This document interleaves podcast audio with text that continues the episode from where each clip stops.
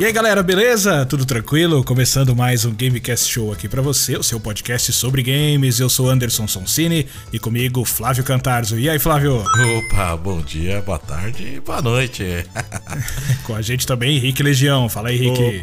Opa, e aí, pessoal, beleza? Beleza, vamos começar mais um podcast aqui para você. Lembrando sempre que o nosso Instagram é o arroba Gamecast Show Oficial, dá uma chegada lá e segue a gente. Muito bem, estamos em todas as plataformas de áudio também, você pode escolher qual você quiser, mas se você tiver no Spotify, a gente vai ficar muito feliz se você der cinco estrelinhas pro nosso Gamecast Show avaliando aqui o nosso trabalho. E o mais importante, né? Mostre pros seus amigos que a gente vai ficar muito contente com o crescimento cada vez maior do nosso Gamecast Show. Muito bem, hoje nós vamos falar de um jogo lançado recentemente, né? Lies of P, mais um Souls-like que apareceu por aí, dessa vez não feito, né, pela From Software, e a gente vai discutir aí se esse jogo vale a pena, se ficou bem feito, se não ficou, vamos falar da história, se a galera gostou ou não. Muitos assuntos aqui hoje, mas claro, antes sempre tem os nossos destaques de notícias, então vamos trazer aqui as notícias dos últimos dias. Estive na BGS, né, maior feira de games da América Latina. Fui o representante aqui do Gamecast Show. Meus queridos amigos não foram porque são preguiçosos, não quiseram Ah, ir. dessa vez tava muito caro. A gente perdi os ingressos da inicial, aí ferrou, mano. 200 conto, depois era 208, aí eu falei assim, ah, não dá. Mas assim, a a BGS foi um mix de, de sensações, né? Algumas coisas que a galera costuma reclamar, né? Especialmente na- nas últimas edições, é que não tem nada assim de super lançamento que você veja ali, algo exclusivo que você encontre na feira ali pra jogar. E que tem muita gente reclamando também que virou um evento de youtuber e influenciadores, né? Mais até do que de games. Eu até dou uma certa razão, realmente, pra essas pessoas que acham isso, porque se você parar pra analisar, não tinha ali, né? PlayStation, não tinha Xbox né, várias outras empresas ali grandes né, não, não, não estavam presentes. O ano passado a gente tinha a Capcom, mas esse ano a gente teve, por exemplo, a Sega, que estava lá também, foi bacana. A Nintendo representou muito bem, estava com um stand bem legal. Podia ter mais, assim, mais aparelhos ali para jogar, mas como estava lotado, né, então de repente a gente sempre acha que pode ter mais, né. Ah, sim. E a, mas- a Nintendo trouxe o Mario Wonder, né? Que ainda não lançou, né? Foi, foi legal da parte delas é, trazer pra, uma novidade pra gente, né? É, são só poucos dias do lançamento, né, Sim. antes, mas era seria que nem legal. O Street do ano passado, né? O Street 5, né? Sim, também foi pouco tempo antes, mas mesmo assim é legal isso, né? Sim. É, eu não, não joguei porque a fila tá, realmente estava gigantesca, estava demorando muitas horas ali. O Sonic Superstars também estava lá e outra fila que estava muito grande também, mas é, eu assisti um pouco do jogo ali, né? Porque o acesso tava bem fácil ali às TVs, então eu assisti um pouco do jogo. Tá super bonito também. É, e eu joguei o Prince of Persia The Lost Crown. Esse eu joguei, a fila tava curtinha. Falei, poxa, vamos conhecer aqui, né, pra ver. E gostou? Cara, não, não curti muito não. Sério, mano? Eu achei ele meio genericão, assim, não sei. Pô, não tava me tanta chamou muita expectativa. atenção, não. É, é bonitinho, mas. Não sei, eu acho que é um jogo que poderia ter qualquer outro nome que não faria diferença, sabe? Tipo, não precisaria ser Prince of Persia. Poderia ter qualquer outro nome que eu acho que não faz quase nenhuma referência, assim, ao que a gente conhece do clássico, né? Mas, enfim. E lá no BGS também tinha uns torneios de Mortal Kombat que eu adoro, né? Tô apaixonado por esse Mortal Kombat novo aí. Até me empolgou pra jogar umas partidas aí. Tô treinando pra ver se eu brinco um pouco online aí, uma ranqueada. Desafiar a galera? É, quem sabe o velho Anderson dos tempos do fliperama, pelo menos possa tentar voltar aí e arrumar umas brigas online aí. Mas foi muito legal. Tinha o Killer Shinnok tava lá, o Conqueror tava lá também, que são os dois grandes representantes do Brasil na cena Mortal Kombat do mundo, né? Nos grandes campeonatos de MK eles estão. Isso aconteceu com o MK11 e com certeza vai acontecer também nesse Mortal Kombat 1. Tivemos alguns torneiozinhos lá, eh, torneios de outros jogos também, enfim. No, no geral, até que foi, foi bacana, assim, a BGS, apesar de não ter tanta novidade assim. Mas é sempre um evento legal pra você encontrar, de repente, influenciadores que você gosta, alguns jogadores importantes, pro players. O Yoshi tava lá, né? Exato. A gente pôde, teve a oportunidade ali. Eu nem tanto, mas eu só vi de relance ali. O Yoshi P, eu vi um pouco dele. Tirei uma foto com o Code Fox também, um cara Da hora, importante, da né? hora. Um cara que cuida de toda a tradução, né, do, do- dos Final Fantasies aí espalhados pelo mundo. Então foi bem legal poder. Os dois são muito simpáticos, foi legal poder ver eles de perto ali também. É, dei a passadinha clássica, né, na Avenida Indy, pra gente ver ali os jogos brasileiros que estão despontando. Tinha ali o Pocket Bravery também, que tá fazendo um grande sucesso também, né, um dos grandes expoentes brasileiros aí na cena. Passei na Killbyte, conversei com o Bruno Carvalho, a gente falou sobre o Mars também, que tá prestes a ser lançado, vai ser lançado em março, tá? O Mars vai ser lançado em março. Ah, legal, bom saber. E ele já tá há bastante tempo com Early Access já. Eu tenho o Mars, joguei, joguei a nova versão lá também, que eles disponibilizaram lá pra galera. O jogo, nossa, Tá muito pri- diferente? Cara, não tá muito diferente, mas você vê que ele tá bem mais aprimorado, tá bem melhor desenhadinho. Ah, É, eu adorei a parte sonora, principalmente a parte sonora do jogo. Ele traz uma ambientação muito legal, assim, sabe? Me- Ele me lembrou um, um, eh, um pouco o Metroid, sabe? Aquela música meio tipo de solidão, num lugar abandonado e tal. Nossa, eu acho que esse Mars, se bem divulgado, cara, ele tem tudo pra fazer sucesso, porque é um bom Metroidvania, cara. Vale a pena, já fica desde já a indicação aí. Então acho que é isso, né? Fiz um overview aqui da, da BGS. Espero que os senhores compareçam no próximo ano, né? Não, ano que vem. É um evento que vale a pena, né? Eu tava vendo, alguns amigos mandaram vídeos pra. Do evento que for, tudo. Eu vi a orquestra do Sonic que tava tendo, tava bem legal. Eu acho que o, o evento, se ficar de olho na hora que abre, pegar um precinho bacana pra ir com os amigos, é um evento que vale a pena, né? Depois, se, se tiver muito caro, pegar muito na última hora, eu não sei se vale tanto justamente por causa disso. Você vai no evento pra gastar. E às vezes também não tem tanta novidade assim, né? Aí você fica meio. Mas é, vale a pena? A, a comida é cara e os produtos pra comprar, os souvenirs são muito caros também, né? Eles podiam dar uma repensada nisso daí. Pois é, isso é uma das coisas que eu ia falar, porque no começo, quando a gente ia lá, desde os primórdios, antes de ser BG BGS, né? Antes de, de, de mudar o nome, a gente ia exatamente porque tinha muita promoção, né? Chegava lá, pegava, tipo, pegava coisa com 50% de desconto, é, 20, 10, enfim, era, era, era mais em conta, era, compensava. Mas há uns 3, 4 anos pra cá já mudou esse perfil, né? Eu lembro que não.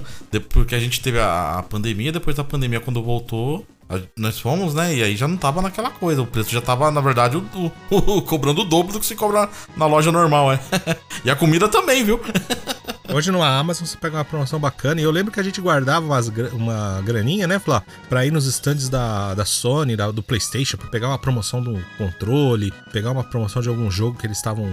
Ah, gente- jogo, o- agasalho. Eu lembro que eu peguei o, o, o Last Guardian. O Last Cara, eu peguei muito, muito barato lá. É.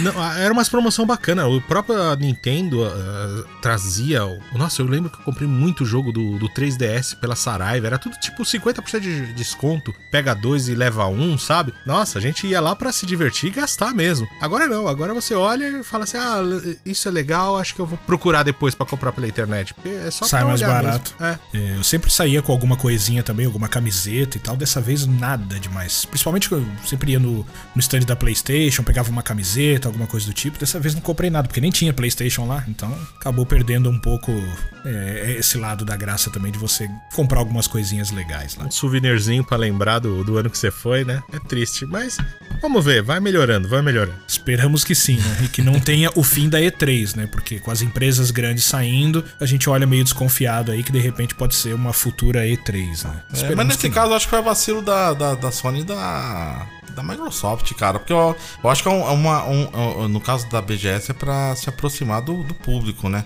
Você coloca lá um stand com jogos que estão pra vir. Pô, eles podiam muito bem fazer a Sony, por exemplo, colocar um stand com Homem-Aranha lá, meu, e arrebentar, cara, sabe? A, a, a mesma coisa a Microsoft, coloca com Forza lá, com cockpit, tudo.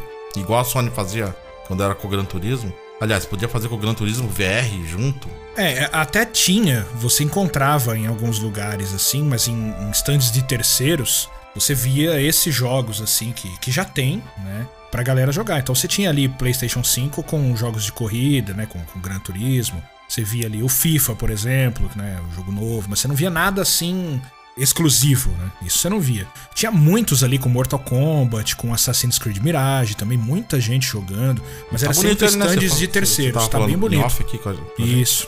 Tá bem bonito o Assassin's Creed Mirage. Até me surpreendeu, assim. Provavelmente ali era um, um PlayStation 5, né? Eles não iam colocar no PlayStation 4. Mas tá, tá bem bonito, cara. Engraçado, né? Que falaram, ah, vai voltar às origens e tal. Mas pelo que eu tava olhando ali, talvez sejam algumas coisas que voltam às origens, né? Preciso dar uma olhada direito numa- nas gameplays aí.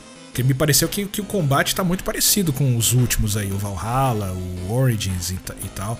Mas enfim, preciso dar uma olhada com mais cuidado aí para poder falar. Eu acho que é, eles querem pegar o conceito do original e tentar modernizar, trazer algumas coisas, né? Não sei. É, talvez seja mais uma mistura. A parte furtiva, se eu não me engano, que eles estavam que no, no, no anteriores era mais você tinha, usava muito pouco furtivo. Você tinha até a opção, mas era era bem menos. Bom, pelo menos eu lembro que eu joguei no no Valhalla mesmo, eu usava muito pouco o, o, a furtividade. É. Você usava bem ela? Você que dava pra se disfarçar? Ah, eu usava. É, eu gostava porque, principalmente quando você invade lugares que tem muitos inimigos, eu gostava do furtivo para poder pelo menos eliminar alguns deles. Né? É, eu lembro que colocava a capinha lá, você. é legal. Muito bem, feito o meu destaque aqui sobre a BGS, um pouquinho mais longo, mas vale a pena da gente falar desse, sim, sim. desse nosso evento aqui, o nosso evento caseiro, que ainda assim continua sendo um bom evento. Vamos lá, Flávio, traz o seu destaque aí pra gente. Ah, o destaque é a bomba aí, né? Jim Ryan saindo aí da, da direção da, da, da, da, PlayStation. Olha só, eu diria ainda, já, já não era mais tempo isso aí, mano. Mas quanta raiva que vocês têm dele, por que isso? Porque será? Porque ele não tem carisma? Você é, outro, você é outro que gritou quando ele não apareceu lá no State of Play. Você, ah, é, é, ele não apareceu. Não, só porque ele não é um cara que tem lá muito carisma, né? Não, mas a galera tava pegando no pé porque parece que o pessoal tava reclamando que ele tá indo pra uma vertente mais de focar o trabalho da PlayStation nesses games as service, né? Uhum.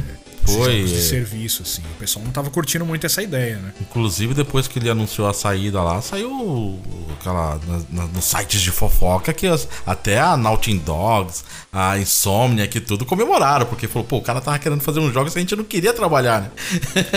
é porque é muito complicado você colocar é, essas empresas que são focadas em um tipo de trabalho. Você pega a Naughty Dog, os caras fazem aqueles trabalhos maravilhosos de single players e tal, e não, não tem expertise para fazer jogos multiplayer. E aí tava esse negócio enroscado aí do multiplayer do Last of Us uhum. aí já há um uhum. tempão. E aí você vê que provavelmente teria sido. Não é, não é que a gente quer culpar o, o Jim Ryan aqui, como se, se só ele pensasse não, nisso. Com certeza é um a cúpula gente, é. toda. É, é a cúpula toda da, da Sony imaginava que iria isso. Então ele só tava ali fazendo o carrasco da história, né? Mas acaba sobrando para ele, né? Mas é que é triste você querer colocar microtransação em tudo, né, cara? E às vezes focar em microtransação. Você vê ah, o rolo que deu no começo do Gran Turismo 7, né? Até hoje você começa a jogar, você vê lá, eu tava jogando recentemente, semana passada, o Gran Turismo 7, e aí você vai lá, aparece lá para comprar o carro e tá lá, carteira Gran Turismo. Aí quando você começa a ir clicando lá, já quer o, o cartão de crédito. Você assim, não, sai fora! Pô, você não jogar, tem dinheiro pô. do jogo? Eu tenho um monte de dinheiro do jogo. Não, Se pudesse, eu te emprestava um pouco até. tem que jogar bastante, pô. É. Dependendo do carro, acho que não. Mas eu acho que a, a questão não era nem a parte de microtransação, Rick. Eu acho que era mais a parte de querer fazer mesmo os jogos virarem multiplayer ali, tipo um exemplo, um Genshin Impact, entendeu? Sabe? É que nem o multiplayer do The Last of Us. Eles pegaram uma equipe que sabe contar a história e falaram, agora vai fazer um jogo de multiplayer. E aí o pessoal foi batendo cabeça, batendo cabeça, chegou o pessoal da Band lá, olhou e falou assim, meu, Tipo, qual, qual a longevidade que você quer dar nisso? Quanto é, daqui um ano, o que, que vocês têm para lançar? O que, que você tem? Os caras começaram a perguntar isso e o pessoal da Naughty Dog não tinha pensado nesse tipo de coisa, porque não é o, o, o, o foco deles. E aí falaram assim, meu, isso daqui não vai dar certo. Se vocês vai encher o catálogo de jogos multiplayer e não vai e depois de um ano vai falir. Vamos usar de exemplo aquele Babylon Falls, acho que era esse o nome. Babylon's Fall. Do, do da, da Square. Meu, Sabe? Não deu um, um ano, o jogo faliu. Então você tem que pensar muito. É, é, é, uma empresa para ter um jogo em serviço tem que ser aquele jogo extraordinário e é só ele. Foca nele. Não faz 10. Porque não adianta fazer 10. Você não vai conseguir manter todo, todo o seu público nesses 10. E você, para conseguir fazer com que o público goste do seu jogo, já é muito difícil, né? Porque esses jogos live service, cara, é tipo aquela história do um em um milhão. Você vai tentar vários jogos e um, para tentar fazer um dar certo. E aí sim você fazer toda a grana e tal, e todo o sucesso. Né? A gente tem aí, claro, vários exemplos disso. Mas você pega, por exemplo, um dos maiores que tem, o Fortnite. O Fortnite ele é um acidente, cara. Porque uhum. o jogo não nasceu assim. Exato. Aquele modo Battle Royale era um modo de jogo que ele nasceu ali no Fortnite. E aí a galera acabou abraçando e o Fortnite virou aquilo. Então foi um acidente o Fortnite. O problema é que as pessoas, eles veem o sucesso do, do, do vizinho eles falam, não, precisamos fazer um igual esse aqui. Porque eles estão ganhando muito dinheiro, a gente tem que fazer isso aqui. E não é tão simples assim, né? Por mais que o jogo às vezes seja até bom, você precisa fazer com que o público goste do seu jogo. Você precisa convencer as pessoas de que aquele seu jogo, live service, é o bom e que eles precisam ir para lá. Isso é muito difícil, né? E às vezes até melhor do que o que já tá no mercado, né? Porque você vai ter que migrar o pessoal, né? Também, que é bem difícil, né? Convenhamos. Então acho que os senhores gostaram da saída. Agora vamos ver se eu não Opa, ah, você tá rindo aí, você também gostou? Você Eu não engana não acho ninguém. nada. Eu espero que volte aí, nada. focar em Porque- jogos. Porque assim, o público da, da PlayStation, querendo ou não, é um público que quer um jogo com, com história, um jogo de narrativa, um jogo que é envolvente. Lógico, vai jogar multiplayer, joga, mas o multiplayer geralmente. Tudo bem que o pessoal focava mais no Call of Duty agora que saiu, que bateu o martelo da compra da Activision, só tem mais 10 anos de Call of Duty. Então tem que torcer pra Band, a Band que é expertise nisso, fazer um jogo vai de vir- serviço mas vai vir com o quê? com Com Destiny Marathon? 3. Oi? Mas vai vir com o quê? O Marathon? Não, ah, sei lá, cara. A Band ela tem, tem essa, essa, essa vibe, essa, essa pegada. Eu acho que eles vão trazer um projeto bom. Aquele outro. O, Ma, o, Ma- o Marathon não era da. Produ, O Marathon era da Band. Era da Band? Eu não Era lembro. da Band. Ah, pode ser que O antigo lá, o projeto antigo. Era, né? Era da Band. Ah, não sei, né? Vamos ver. eu sei que é o seguinte: esse ano foi o ano decepcionante da Sony. Eu acho que foi o ano que fez bater o martelo pro Jim Ryan sair mesmo, porque os State of Play, os- os- o, o que tiveram foi uma porcaria. Ah, mas eu ainda acho que, é- é que tem muita coisa escondida por causa desse negócio da Microsoft. Não, cara. Daqui a pouco aparece, será que não? Eu sei não, cara. Eu sei lá. Ah, mas aí o cara teria soltado isso pra salvar o emprego dele. né? Exatamente, mano. Ah, Será? Não, hum. Não sei, porque o martelo já tava praticamente batido há, há um mês atrás, né? Em setembro já tava. E, e os caras lançaram aquele State of Play zoado. né? Pelo que eu tava vendo. a Showcase, gente na com- verdade, né? O show- State of É, Play, é um showcase, é. Pelo que eu tava vendo, a gente comenta esse assunto da Microsoft, Activision, Blizzard, King, que agora é tudo isso, né? A gente comenta sobre isso há 20 meses, cara. É, filho. Pô, Como durou que ia isso, ser hein? fácil o negócio, mas. Ah, eles tentaram segurar o máximo possível, né, mano? Então, duas notícias em uma aí que a gente precisava realmente comentar aqui. Traga o seu destaque agora, Rick. Eu ia perguntar mais a opinião de vocês do novo pseudo PlayStation 5 Slim, né? Que é, ele só tá substituindo é, o novo, né? Ele não tá entrando com essa nomenclatura do. como Slim, né? Ele tá entrando só como PlayStation Na verdade, 5. é né? tipo uma releitura, né? Do, do Play. Agora é, é- vão reduzir. Acabou a versão antiga, é só É só a versão nova, nova, que vai é. ter pra vender. é. O que, que vocês acharam? Vocês gostaram? Ficaram desapontados? Ah, Olha, em termos de redução do tamanho dele lá que teve, eu achei legal. Não- assim, eu quero ver fisicamente mesmo, porque eu vi o pessoal colocando projeção, né? A projeção Uhum. parece que tá legal. Só que o que eu achei estranho foi que a versão sem disco ficou 50 dólares mais cara. Aqui, Eles aumentaram o preço, é. E aqui provavelmente vai ser preço 500 conto mais caro ou até mais. Da digital, é. E o lance do, do- do- da base, pra ficar de pé, é vendido à parte, né? Eu achei meio, meio, meio safadeza da, da Sony nessa parte aí. De resto, eu achei legal, cara. Achei legal. Manter, mantiveram o preço do, do, do padrão do, do- de 500 dólares, né? 499. E aí aqui, provavelmente, o pessoal vai, vai querer desovar o outro. Então, já tem promoção aí do, do Play 5 com, com leitor a 3 e pouco, 3,700, Eu vi, 3,600. Então, Eu cheguei a ver por 3,300 hoje, É, no dia dessa gravação, e com FIFA 24. Nossa, que legal. Ficar de olho aí, quem quiser. Tá, É, agora é uma, uma oportunidade. Porque assim, eu vi muita crítica do, do pessoal que, que tava acompanhando, né? Dos vídeos que eu vi. Justamente porque, assim, a, a- teoricamente, né? Já passou um tempo do, do PlayStation 5. Estão diminuindo o tamanho do console, estão diminuindo o peso, estão diminuindo a estrutura dele. Teoricamente, as peças já estão um pouco mais em conta. Então, normalmente, quando a- saía uma versão um pouco mais simplificada, eles davam uma bonificaçãozinha no preço. Talvez por isso que usavam o tal do nome do Slim, né? E aí, a- a- justamente, a maior crítica é: o aparelho ainda é praticamente o mesmo, assim, e mesmo entre aspas, né? Vamos dizer assim. É, é só diminuir o tamanho, e ao invés de eles darem uma redução no preço, eles aumentaram no caso do digital e mantiveram o mesmo preço. Ou se você for pensar na base, aumentou, né? Tiraram a base para não aumentar o preço deles, né? Essa foi a maior crítica que eu vi. Pelo que eu vi, tem mais um benefício que na verdade eu acho que é o único de verdade, assim, de- desse console novo, vamos colocar dessa forma. É que em vez de ser os 825 GB, acho que alguma coisa assim, parece que agora ele realmente é, é, ele realmente foi pra 1 tera. Foi, eu vi no site da. Querendo ou não, né? Dá pra colocar mais uns joguinhos aí, né? Então, eu acho que essa é, uma, é a adição, na verdade, para mim é a mais importante que uhum. tem. Eu achei bacana a ideia de, desse do drive modular, né? Que você pode estar tá comprando a parte. Só que é, é, aquela coisa, se o console fosse mais em conta e depois você decidisse comprar o drive para completar ele, aí valeria mais a pena. Mas aí se você vai pegar a versão de 450 é, dólares, que é a digital, e depois você vai pagar 80 dólares para pegar o, o, disco, já sai mais caro do que comprar outra versão, né? Mas eu achei interessante essa ideia do, do. Porque isso já tinha sido vazado que ele ia ser modular, né? A única pena é que o disco ele vai ser exclusivo para nova, pro novo PlayStation 5, né, do, da versão digital. Ele só vai servir para ele, não vai servir para computador, pelo que eu tava vendo, não vai servir para nada, nem pro PlayStation 5 digital antigo, vai ser pro outro. Que você vai abrir a carcaça, né, trocar a tampa e colocar ele, né? E falando em carcaça, né, engraçado, né, porque os caras começaram a vender há pouco tempo aí, né, as carcaças aí do PlayStation 5 e agora não vai ter que parar, né? Vai ter que fazer eu só pro vi, novo, porque eu vi o pessoal reclamando, eles vão querer desovar isso daí pro pessoal que já comprou a versão antiga, né? Que ainda deve ter muita unidade, né, mano? É, são algumas dezenas de milhões de é, consumidores então. que já compraram o seu PlayStation 5 da primeira versão. Né? É, não, eu fico pensando que você comprou a, a, a, capinha, e aí vamos supor que daqui um ano seu PlayStation dá um pau, dois anos, sei lá, enfim. E aí você vai ter que comprar um novo, a capinha vai ficar de enfeite, né? Porque não vai dar para colocar no outro, né? eu achei esquisito no design dele, ele tem um risco no meio assim, parece que tá quebrado. É, eu achei é, é estranho. É, esse risco aí é pra, pra justificar, pra, pra combinar com a, o, a parte do drive, né? De disco, né? Porque na hora que você tira ali a parte, é só essa parte, não precisa tirar tudo, né? Mas você olha de longe parece estar tá quebrado, assim, esquisito.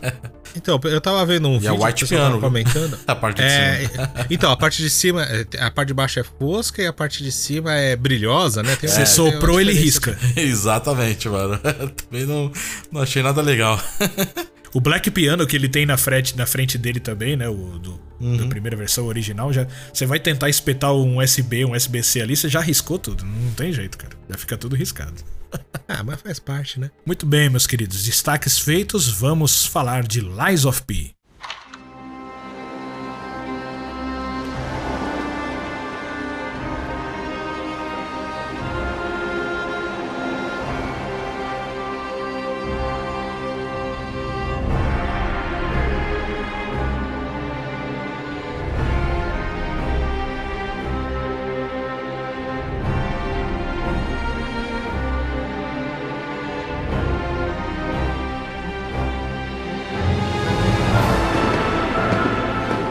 Muito bem, meus amigos, jogo da Round 8, publicado pela NeoWiz Games, lançado para PC, PS4, PS5, Xbox One e Xbox Series. Acredito que os meus amigos jogaram no Game Pass. Opa! Day One no Game Pass, é muito gostoso quando a gente Opa, vê isso.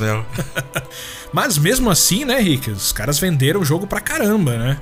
Sim. Mesmo estando no Game Pass, né? Ele bateu, acho que um milhão, né? Ele bateu, aliás, acho que foi hoje, né? Eu vi essa um notícia milhão de hoje, downloads, é, né? Na, na, data aqui da, da nossa gravação, eu vi essa notícia também. Um, tá, tá aqui um milhão de downloads, mas os caras falaram que os downloads da do Game Pass estão excluídos aí, né? Sim, sim, sim. compras é vendas mesmo, mesmo é vendas, é. Isso. Porra, é, Para um Souls-like que tava no Game Pass, realmente eu acho um número muito bom.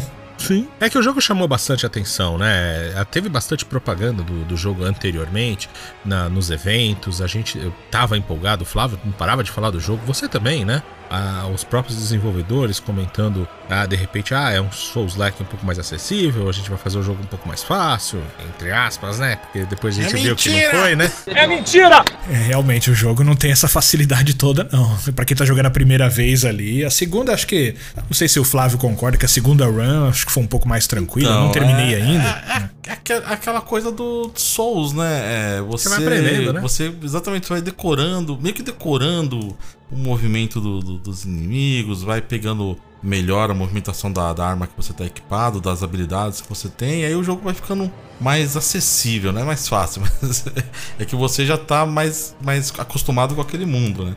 É, porque. Você sabe o que fazer também, eu tava me lembrando, bastante, falei, né? pô, quando saiu a demo, a gente jogou a demo lá alguns meses atrás. E eu lembro que, pô, chegou no primeiro.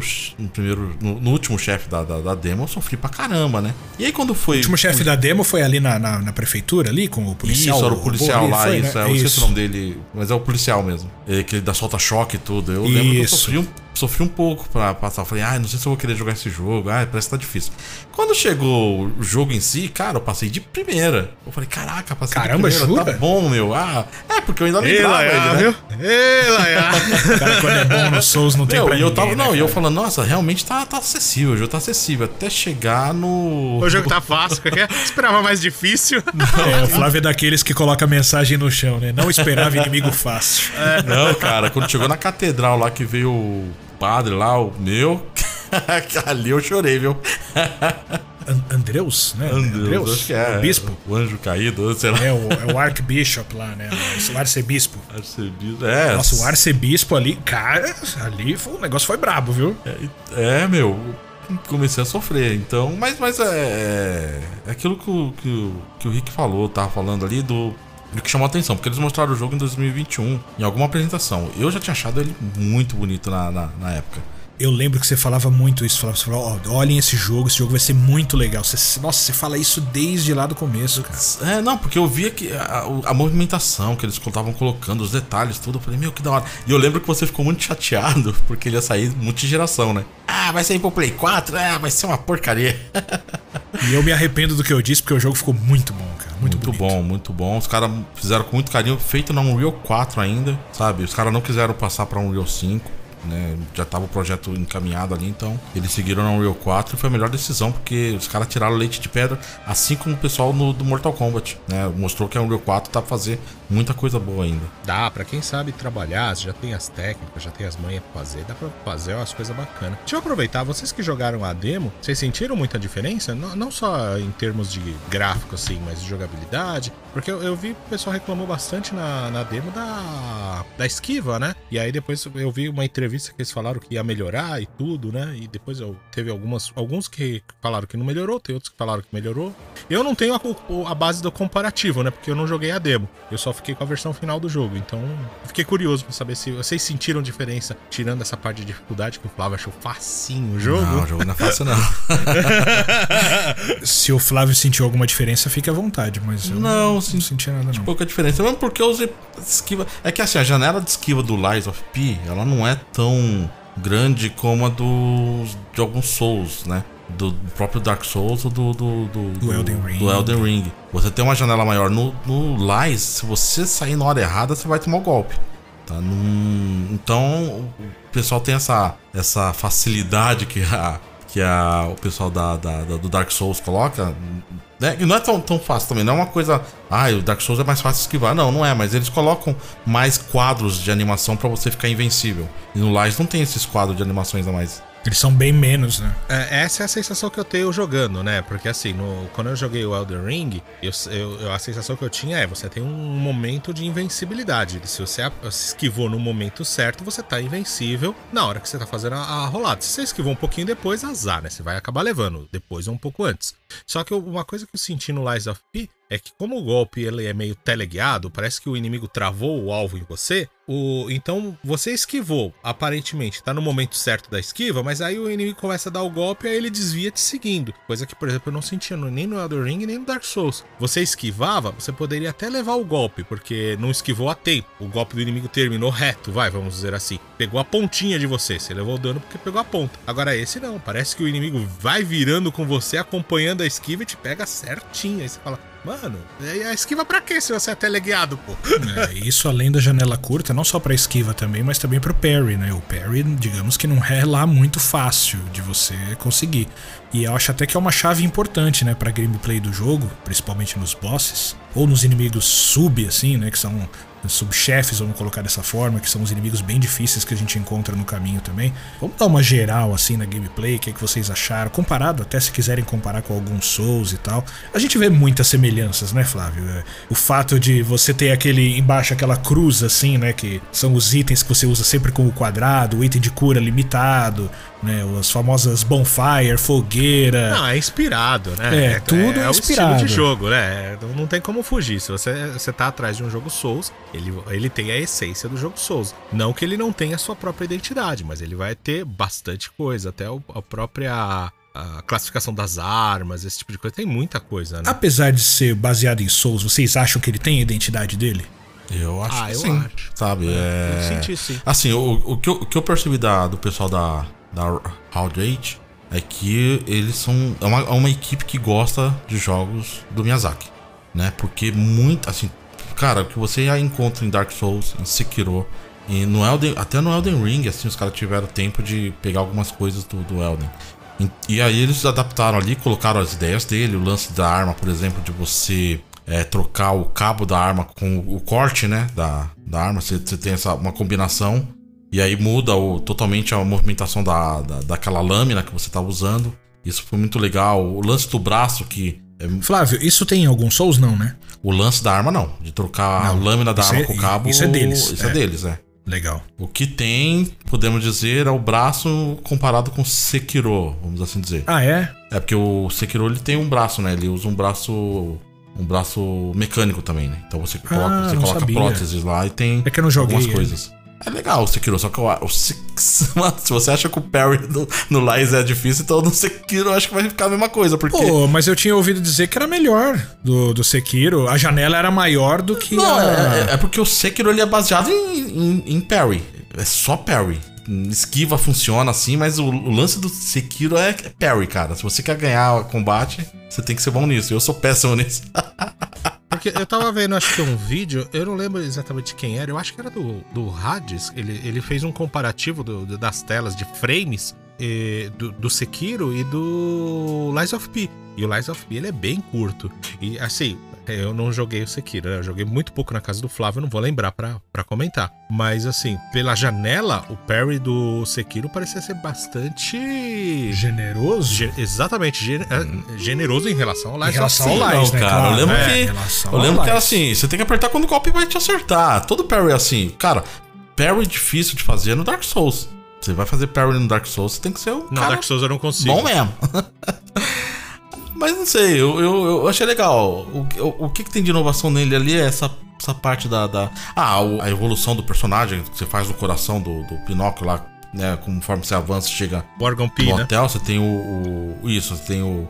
A parte do órgão lá que você vai sentar na cadeirinha e vai dar upgrade. Isso daí não, não tem. E aí você monta o personagem do jeito que você quiser ali. Você vai dando. a- a- dando habilidades, né? Pra ele de mais, mais cura, esquivar, duas esquivas você pode liberar, enfim. Aumentar a janela de- do, do, do atordoamento do, do inimigo, enfim, entre outras coisas. A árvore de habilidades ele deixa mais livre pro jogador, né? Sim, sim. Tem aquelas habilidades das fábulas também, né? Que é bacana, ajuda bastante também em certos momentos, dependendo da Isso. habilidade que você usa. Isso, isso isso daí já vem do Souls também, né? Que é a habilidade das armas, né? Toda arma no Souls você tem a arma, cada arma tem a sua habilidade. E ali no caso, você a habilidade era do. Era da arma também, é? É da arma, né? Da lâmina. Ela é, isso. da, é isso, ela é da lâmina. A lâmina tem uma habilidade e o cabo tem outra habilidade, isso. Exato. Acho que é do Elder Ring que veio essa parte de. de Não, não, arma. não, no Dark Souls Já 3. tinha Ele nos já outros? tinha. Uhum, Dark Souls 3 tem. Ah, eu não lembro. É, o Apple Realmente, Art. a lâmina tem uma, uma habilidade e o cabo tem outra, né? Geralmente é uma defensiva e uma outra ofensiva. Geralmente é assim, né? Mas aí depende da combinação também. Que Depende, você tem uma. Aquela do, do choquinho lá, ela tem uma, arma que você compra logo de cara, que é uma que tem parte elétrica. Umas dela é um buff, né? Você aumenta o dano elétrico, né? ela não dá É, nenhum golpe, ela só também. aumenta, ela dá um buff na arma. Agora sim, eu acho que vocês reclamam demais esse negócio. Ah, Por o quê? golpe me segue, o golpe me segue. Nem todo O golpe golpe segue. segue. não, então vamos falar disso seguem, aqui. Outros não, isso daí é Ah. reclamação. Então vamos falar disso aqui. Porque, pra mim, esses golpes aí dos inimigos, eles têm um imã que vai direto em você. Não, Você pode esquivar, você pode tentar o que você quiser. O, o bicho levanta lá um porrete. Não, mas dá pra tem um dar porrete. O bicho vai lá. Dá pra dar parry, Mas, mas se eu não quiser, eu sou obrigado. não Eu sou ruim, mas não quer dizer. Então, sou obrigado a dar parry, então. Você é então o obrigado jogo a dar quer dizer parry, isso. Não, não é obrigado. Não é obrigado. Não é obrigado. Você tem Lógico que é. esquiva, você pode esquivar. Não, se você pudesse esquivar. O cara não vai lá, levanta um porrete do tamanho do mundo. Uhum. Aí ele demora dois segundos pra descer o porrete. Fora que quando ele vai descer, parece que os quadros são cortados, né? Parece Ele dá que uma engasgada, né? Ele, Ele ele trava, ele- né? A, Ele a pipoca. paradinha do pênalti, mano. Cava- Sabe aquela. É, não, tudo bem. ele Ele- para de chutar e depois chuta. Eles fazem assim, eles fazem a paradinha do pênalti, né? Ele segura o porrete lá em cima, você não sabe quando ele vai soltar. Só que quando ele vem com tudo pra baixo, eles cortam os frames, é, é quase um teletransporte que da, da, da porretada na sua cabeça. Então, o Ah, nem tempo que você tem do é assim, parry, né? o reflexo, ah, de boss é. De boss a maioria é. Fora que se você desvia, você vai tentando pegar nas costas dele, ele vai girando. Ele vai girando com, com, com o porrete na mão, assim, ele vai deslizando pra poder te acertar. É, isso aí, isso aí não é dificuldade, isso é deslealdade. Isso é roubo. Então, é, é o tipo de coisa que Isso é você roubo. coloca, você coloca Não, pro jogador isso, pra é dar uma muito facilidade. fácil, cara. Ah, Ele Ah, faz mas uma o Elden Ring eu não fácil. senti isso. Elden Ring eu não senti isso. Mas o The Wing não usa O tanto. isso. Bloodborne eu não senti nisso também. O eu Bloodborne sentia mais justiça. Quando eu perdia, eu falava, pô, eu perdi. Eu preciso decorar aqui os movimentos do, do inimigo. Mas, pô, eu decoro o movimento do inimigo e aí ele fica com, com um golpe teleguiado com uma hitbox do tamanho da tela. Pô, Você tá aí- esquivando bonitinho, né? Aí você É. vai ver, parece que ele, ele desvia o curso. Você, você tá indo assim, ele. Opa, peraí. ó, aí ele escorrega até você. Você faz assim, ô, ô, ô, ô. Você travou a mira em mim? É só eu que travo, pô. Não é Por assim, mais, não, que o, por mais que os outros Souls tenham isso, não é tão descarado. Eu É. acho que o Lies of P foi muito descarado. Ele tava mostrando o tempo todo na tua cara que ele queria te roubar. Sabe, esse é o tipo de roubo que existe, eu até comento isso algumas vezes, isso existe desde lá do Street Fighter 2. Porque o Street Fighter 2, quando você joga contra o computador, né, quando você joga contra a máquina, tem vários roubos desse daí. Que eles cortam quadros pra poder te acertar, sabe? Lances impossíveis que manualmente você não, nunca ia conseguir fazer. Então o Lies, Ah, of, Lies of P dá essa roubada aí. Ele, ele apela demais com isso. Eu entendo esse lance do Flávio, que ah, nem tudo é pra esquivar, é pra usar parry. Eu confesso que assim, eu, eu sou péssimo parry. Só que, ironicamente, nesse jogo, não sei porque eu acerto pra caramba os parry. Então, assim. a- a- Pronto, eu acerto- agora chegou o novo craque do Souls. É aqui. Isso aí, aí, Não, viu como é eu fácil fazer péssimo. parry? Não, então, eu não sei, pra mim vai, mano. Não sei porquê. E, assim, e o pior é que você vê que o inimigo ele, ele dá aquela roubada, porque ele dá aquela sequência, e, e aí ele vê que você tá acertando parry, aí ele parece que fica mais lento, ele muda a sequência de golpe. Antes ele tava dando tipo um, dois, três, e aí você travava no botão. Aí ele, um, dois, três. Aí você, ô, ô, ô, ô, peraí. Aí daqui a pouco ele, um, dois, É lógico, três. sabe o que, que chama aí isso? você, ô, pera aí. E o mesmo Isso- inimigo. Isso daí se chama aí daqui a pouco ele- inteligência artificial adaptativa. Ele vai se adaptando a você, é. Ele vai se adaptando à sua defesa. Mano, ele dá muita roubadinha nesse sentido. Mas é, dá pra. Assim, não. é, a gente dá aquela criticada porque a- a- às vezes é bastante irritante, porque você tá numa luta, você tá indo bem, ou você tá tentando mudar um pouco a- aquela fase e você fala, pô, mano, mas eu esquivei, mano. É chato você vir- é, virar e falar, caraca, era pra ter esquivado, era pra ter dado certo. Diferente de você virar e falar, puta que vacilo. Como eu fui burro, você tá ligado? Ou então, ah, eu fui tentar defender, eu, eu vacilei, tava com sem vida, sem vida nenhuma, pra que eu fui defender? Que idiota, tá ligado? É, então, é, é, eu acho que as minhas reclamações quando eu joguei Elden Ring e Bloodborne eram nesse sentido, tipo, pô, vacilei, ai caramba, não eram dois golpes, eram três, sabe? Essas coisas assim que você vai decorando. Mas Lies of P você vai decorando, mas você vê que o jogo vai tentando fazer você se perder de todo jeito, ele vai dando Esse jogo, ele foi, ele foi produzido, acho que tem participação especial do, do Sérgio Malandro, mano. É o jogo da pegadinha, mano. É a pegadinha do malandro o tempo todo. O, o- jogo te rouba e vai roubando. Mano, ma- acho que é assim, já que a gente tá entrando nessas críticas, a coisa que eu mais odeio, né? Eu, eu gostei muito do jogo, tá? Mas assim, a coisa que eu. Ah, lá vem ele ponderar. Quando ele critica, Aham. ele fala bem do jogo. Não é Não, que o jogo, jogo é não ruim, que o jogo mas- seja ruim. Que não é mesmo, tá? Eu, não- eu- eu curti pra caramba. Mas assim, a, co- a coisa que eu mais achei ruim é justamente o, o fato de algumas regras que o jogo te dá, o computador acaba não seguindo. Por exemplo, eu acho bacana.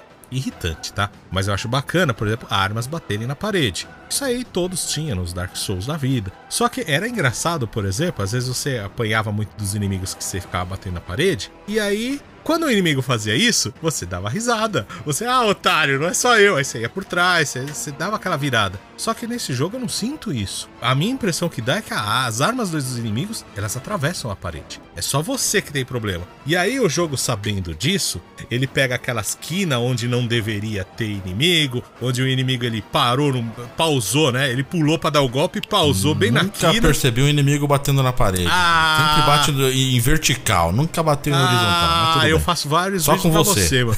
Eles até me derrubam. Eles atravessam a parede e me acertam, pô. Aí você vai tentar devolver o golpe e tá a espada, pá, bate na parede. Você fala, não, pá, bate na parede. Aí o inimigo atravessa e começa a, a felicidade. Aí você fica Ah, olhando, você tá na mimimi, quina do isso é prédio, você fala, mimimi, pô, vou cair, vou cair, eu É para. mimimi. O lance do cara te seguir até concordo, mas isso daí é mimimi. Ah, que mimimi o quê? Não calculou bem a arma que você tá Já usando. concordou aí com, com, com É, o imã. Lógico que eu concordei, eu apanhei pra cacete disso. Os golpes, tá ligado?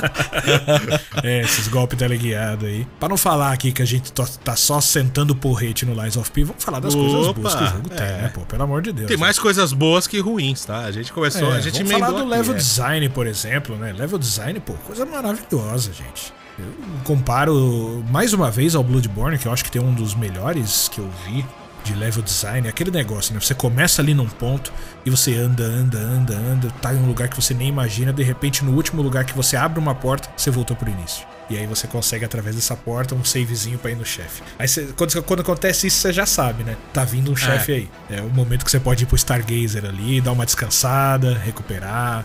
Eu adoro esse tipo de level design, cara. Eu acho E, e é muito bem criativo. feito, né? Porque eles colocam naquela.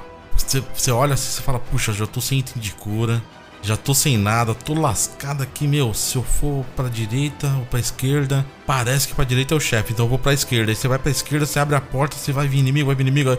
Aí você vê que é o Stargaze lá, né? Puxa, eu voltou Dá pro. aquele alívio, né? Nossa, é muito legal. E aí você também. E você fala- nossa, é bem bolado, né? Porque você olha de. do- do- dependendo do, de onde você olha, você vê o cenário todo Sim. onde você andou. Sim. E é aquela coisa que é bem característico de, da série Souls, né? Da, da- do Miyazaki. Por isso que eu falo que é uma, é uma- pare- Você percebe que é uma galera que gosta É como se fosse uma do- homenagem, do- né? do- dos trabalhos do Miyazaki. Gosta e conhece. Exatamente. Porque coloca bem, apesar de ter essa um pouco desse desequilíbrio que às vezes acontece, né, com alguns inimigos. Pô, tem um urso no jogo lá que é um inferno na terra. Ele, eu fujo dele, Até sei o que você tá falando.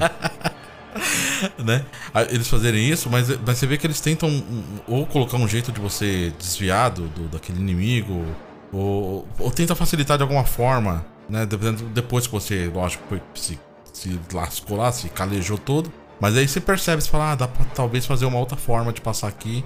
Ou se eu chegar com o especial da arma, já bufar a arma e total especial, consigo. Então, eles tentam fazer um, um equilíbrio. Tipo assim, a primeira, a primeira passagem você pode sofrer, mas a segunda você já vai estar melhor preparado, a segunda, a terceira. E, e é uma coisa legal isso. É, é porque justamente é o que você falou, né? Como o level designer dele é incrível, você. Ele, ele consegue unir isso do tipo, ah, você vai apanhando, apanhando, apanhando, aí chega no momento que você fala, mano, eu não tenho mais o que fazer, eu vou ter que voltar tudo, mano. E aí daqui a pouco você começa. Você tá perdido. Porque você de repente entrou numa rua, subiu num prédio, subiu o elevador, passou por um, uma- um parapeito. Você tá totalmente perdido. Aí você enfrentou algum inimigo forte ou fugiu, né? Eu fugi de alguns, né? Porque o Flávio me ensinou a fugir no Souls, né? Que você não tem que matar Eu ninguém. vou contar uma situação que eu não sei se o Anderson fez isso, ou o Rick eu acho que ainda não chegou na parte do, do teatro. E já vou dar uma dica aqui, quem estiver jogando e ainda estiver chegando ali. Aquele. O, o- o palhaço gordão que vem na rua do, do- antes de chegar ao teatro. Tá tudo pegando fogo ali. E aí vem, eu acho que uns quatro inimigos, mas os dois palhacinhos jogando bomba em você. E eu, Sim. putz, e aí ainda vem aquele palhaço gordão que é muito forte na, na, naquele naquela parte que você tá. Ele é muito, muito resistente. Ele dá uns Um ataques dos fortes. é piores resistente. inimigos que eu enfrentei. E eu peguei e morri umas duas vezes. Eu falei, meu, aí você volta Pera, lá pera, pera, atrás. não, para, para, para, para. Vamos parar tudo. Você morreu. Você tá reclamando que ele é muito difícil? Você morreu duas vezes?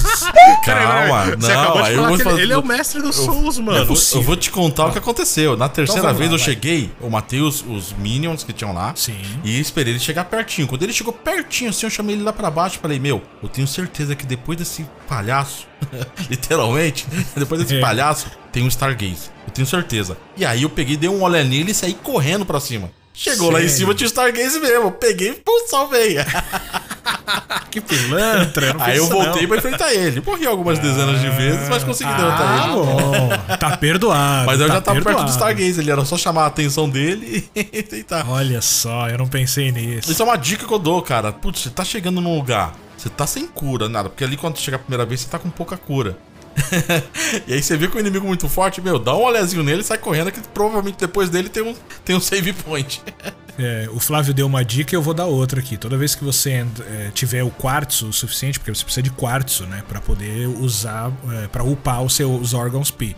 A primeira coisa, o que eu faria, o que eu indicaria é aumente o número de, de células de sobrevivência para você se curar. Sim. Quanto mais curas, mais você consegue se livrar e você tem mais chance de passar. Eu, eu, foi a primeira coisa que eu fui subindo, assim, foi a quantidade de cura. Acho que ajuda bastante. Agora, sobre essa parte do palhaço, eu vou até aproveitar para emendar uma outra coisa aqui, né? Porque foi um momento de extrema dificuldade que eu tive, extrema dificuldade. Passei ali dezenas de vezes até conseguir passar. Só que eu passei de uma forma que eu não esperava e que dos outros Souls isso não, não rola muito, mas que no Lies of P acaba sendo importante, que é o arremesso de itens. É. O arremesso de itens nesse jogo, ele ajuda bastante. Ele é bruto, por incres... mano. por incresça que parível, ele ajuda bastante. E aí o que, que eu fiz, né? Acumulei ali uns ergos, fui ali no, no vendedor, comprei um monte de, de, de coisa de ácido, de fogo, né? O termita, um monte de coisa, é, aquela serrinha. Ele foi descendo a rua, já fui tacando tudo ali. Quando imagina, ele chegou ali embaixo. Fecha o olho agora, imagina o bonequinho, o personagem, ah, jogando um monte de. Ele tacou até o braço, tá ligado? Tacou o dedo, tacou o braço. Tacou bolinha de sabão, tacou chinelo, tacou de tudo o ali no, no, palhaço.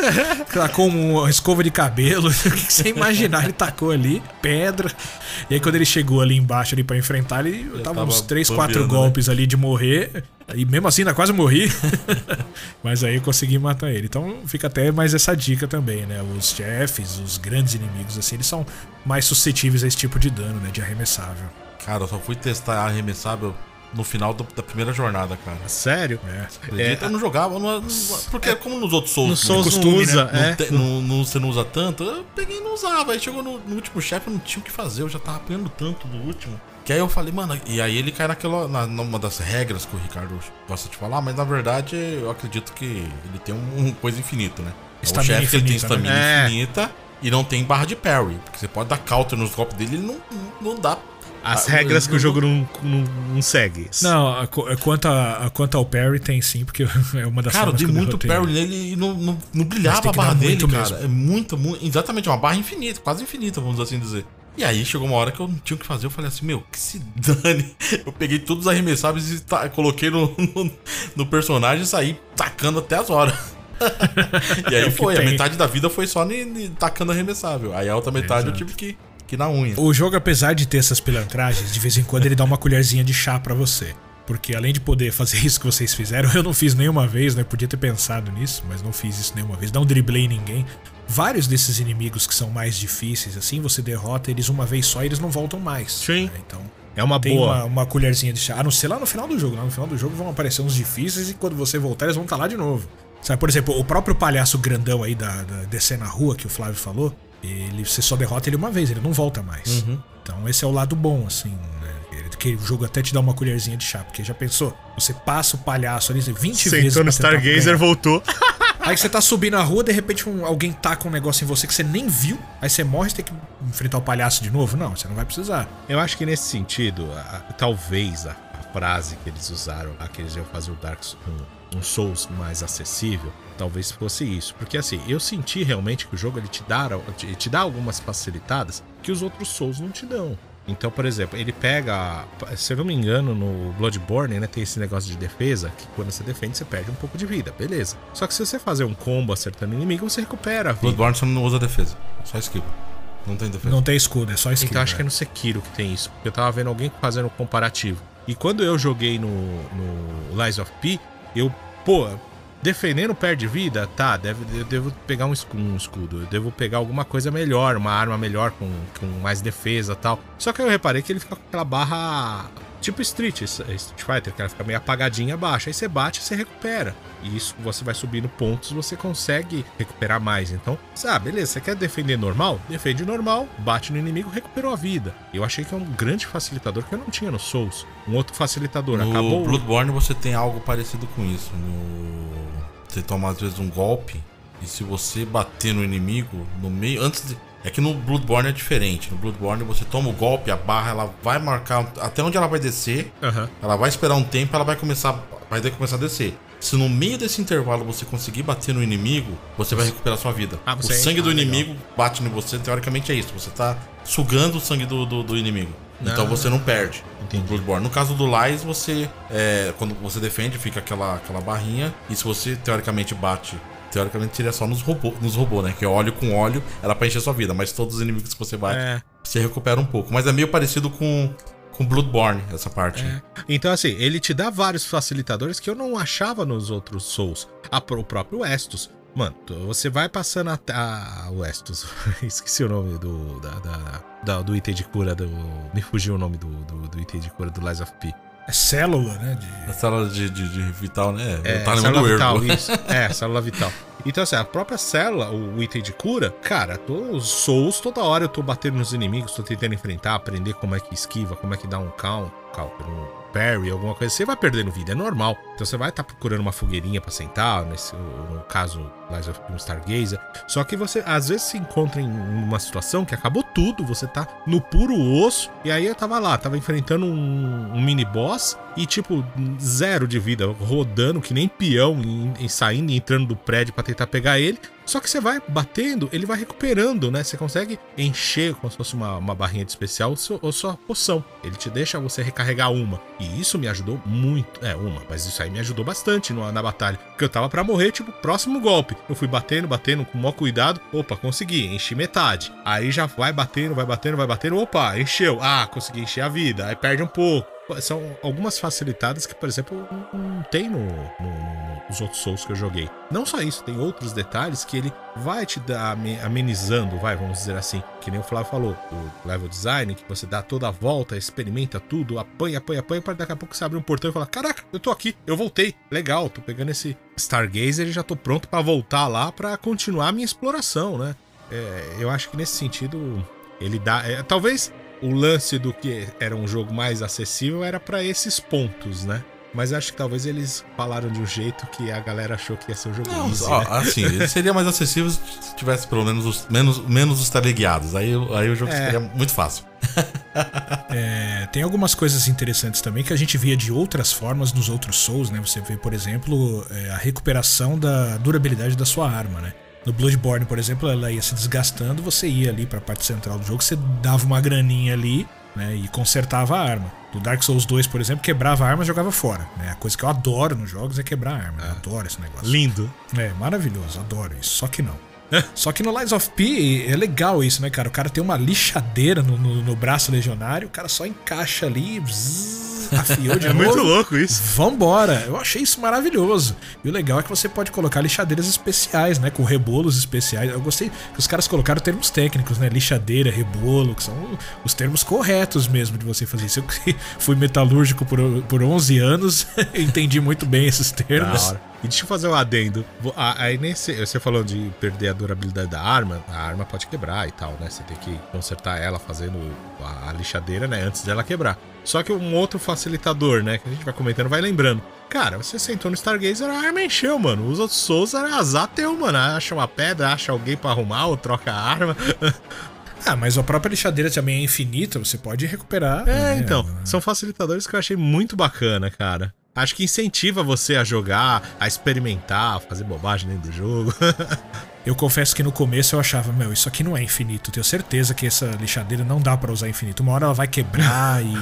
E aí a arma não recupera. Tá muito fácil, né? tipo Tem de algo coisa, errado Eu aqui, falava- né? Eu falava, não, pra um Souls, cara, isso aqui tá muito bom. mas sério, é assim É, mas mesmo quando você tá lá no chefe, que ele te mete uma deteriora... Deteriora... Deterioração. deterioração, é. E aí você tá. eu vou- Ele Esse vindo correndo pra cima de efeito- você, sua arma quebrando, você, caramba, dá um tempo pra eu arrumar minha arma. Você fala, meu.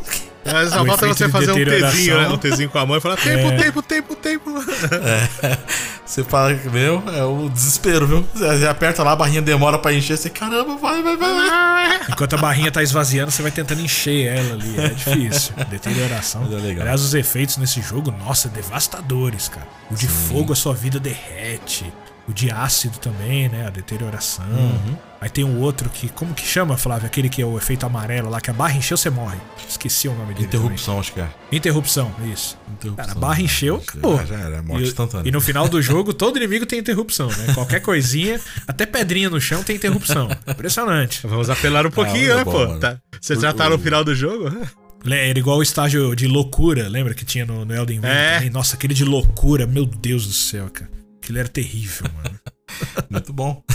É, muito, é muito bom, muito bom. Muito bom pra gente querer tacar o controle em alguém que tá Cara, tá mas passando. não, não é tão ruim assim. Tanto é que a gente não desistiu. É legal, tá? Você legal, não desistiu legal, ainda, Rick? Vamos fazer uma separação aqui nesse momento, porque como a gente vai falar algumas coisas da história e o jogo é muito recente, de repente pode ser que você não queira saber alguns detalhes que a gente vai falar, porque a gente vai dar uma pincelada na história e vai dar uma chegadinha no fim do jogo pra comentar também. É, vamos comentar alguns, alguns easter eggs, alguma coisa assim, que talvez seja até interessante você que tá jogando, né? É, você descobrir, de repente você conhece o livro original Pinóquio, para você poder pegar essas referências, a gente não vai estragar isso. Então, a partir daqui, spoilers. Aí o nosso amigo Anderson Não vai coloca ser de na leve, descrição. tá? A é. gente não vai ser. Não vamos estragar o-. É, coisa Ah, leve, é, coisa leve. São pequenos comentários que a gente vai fazer a partir de agora. É, mas o nosso amigo Anderson coloca no, nos no- na descrição, né, o momento exato do começo ao fim, né, Anderson? Que ele- Exato. que pra você pular, se você quiser é, não ouvir os spoilers agora. Muito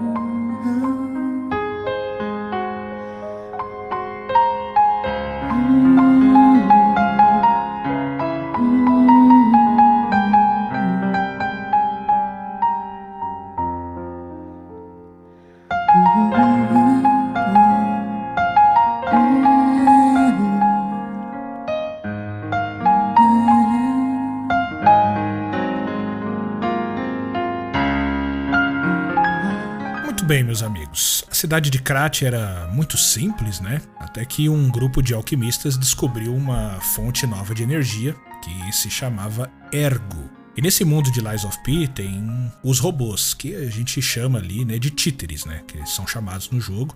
Que eles traduziram como títeres, né? Era Mas a gente puppets, ouve né? puppets, Puppets, né? é. Que são marionetes, né? E eles começaram a ser produzidos justamente com essa fonte nova de energia, o Ergo. Isso foi feito em Krat. Isso fez com que os títeres de Krat fossem diferentes do- de- dos de outras cidades, outros lugares no mundo, porque eles pareciam mais humanos, eles pareciam mais reais. E esse processo com os títeres de Krat, ele foi conduzido por um homem chamado Gepeto, que a gente conhece muito bem da história do Pinóquio. E com tudo isso, a cidade de Krat acabou se tornando uma das mais ricas e tecnológicas do mundo. Tanto que um homem muito rico chamado Venini, ele tinha uma fábrica de títeres lá, que eram produzidos em massa através desse ergo que, eram, que foi descoberto pelos alquimistas, né? E foi justamente nessa época que surgiu o Grande Pacto, que era para poder organizar tudo isso, né? Como é que esses títeres... É quase como aquelas leis da robótica, né? Que, você- que o robô não pode atacar o próprio ser humano. É, ah, é, ele pode se defender, mas nunca pode ter que seguir as ordens do mestre. O Grande Pacto ele pega é, essas leis da, da robótica que esqueci o- as três leis, né? Eu esqueci o, o termo, mas eles usam como Grande Pacto e eles colocaram quatro, né, Anderson? Isso, são quatro regras básicas que tem em Lies of P, que a primeira é o títere precisa obedecer o seu criador, e isso é muito importante, né, que você acaba levando pro jogo. A segunda é não pode machucar os humanos. A terceira, servir os humanos e a cidade de Krat. E a quarta é que os títeres não podem mentir. Então essas regras básicas que eles têm que seguir. Com a exploração desenfreada do ergo, né, que foi descoberto, acabou surgindo uma doença chamada de petrificação, né? Porque, como o próprio nome diz, né, aos poucos as pessoas que tinham essa exposição exagerada ao ergo, eles começaram a virar pedra. Isso virou uma espécie de epidemia. Pouco tempo depois, a situação acabou piorando, só que do nada, do nada, os títeres começaram a se revoltar, a ter vontade própria e matar os humanos. Além desse problema da doença da epidemia, os títeres ficaram malucos. E eles matavam os humanos. E com isso começou uma guerra, né? Contra os títeres também. E Krat, que era uma cidade muito rica, muito próspera, acabou se tornando uma cidade morta. Dito isso, uma borboletinha azul encosta num títere adormecido num trem na cidade de Krat e esse é o seu personagem, que é o Pi, que ele se levanta e é a partir daí que o jogo começa.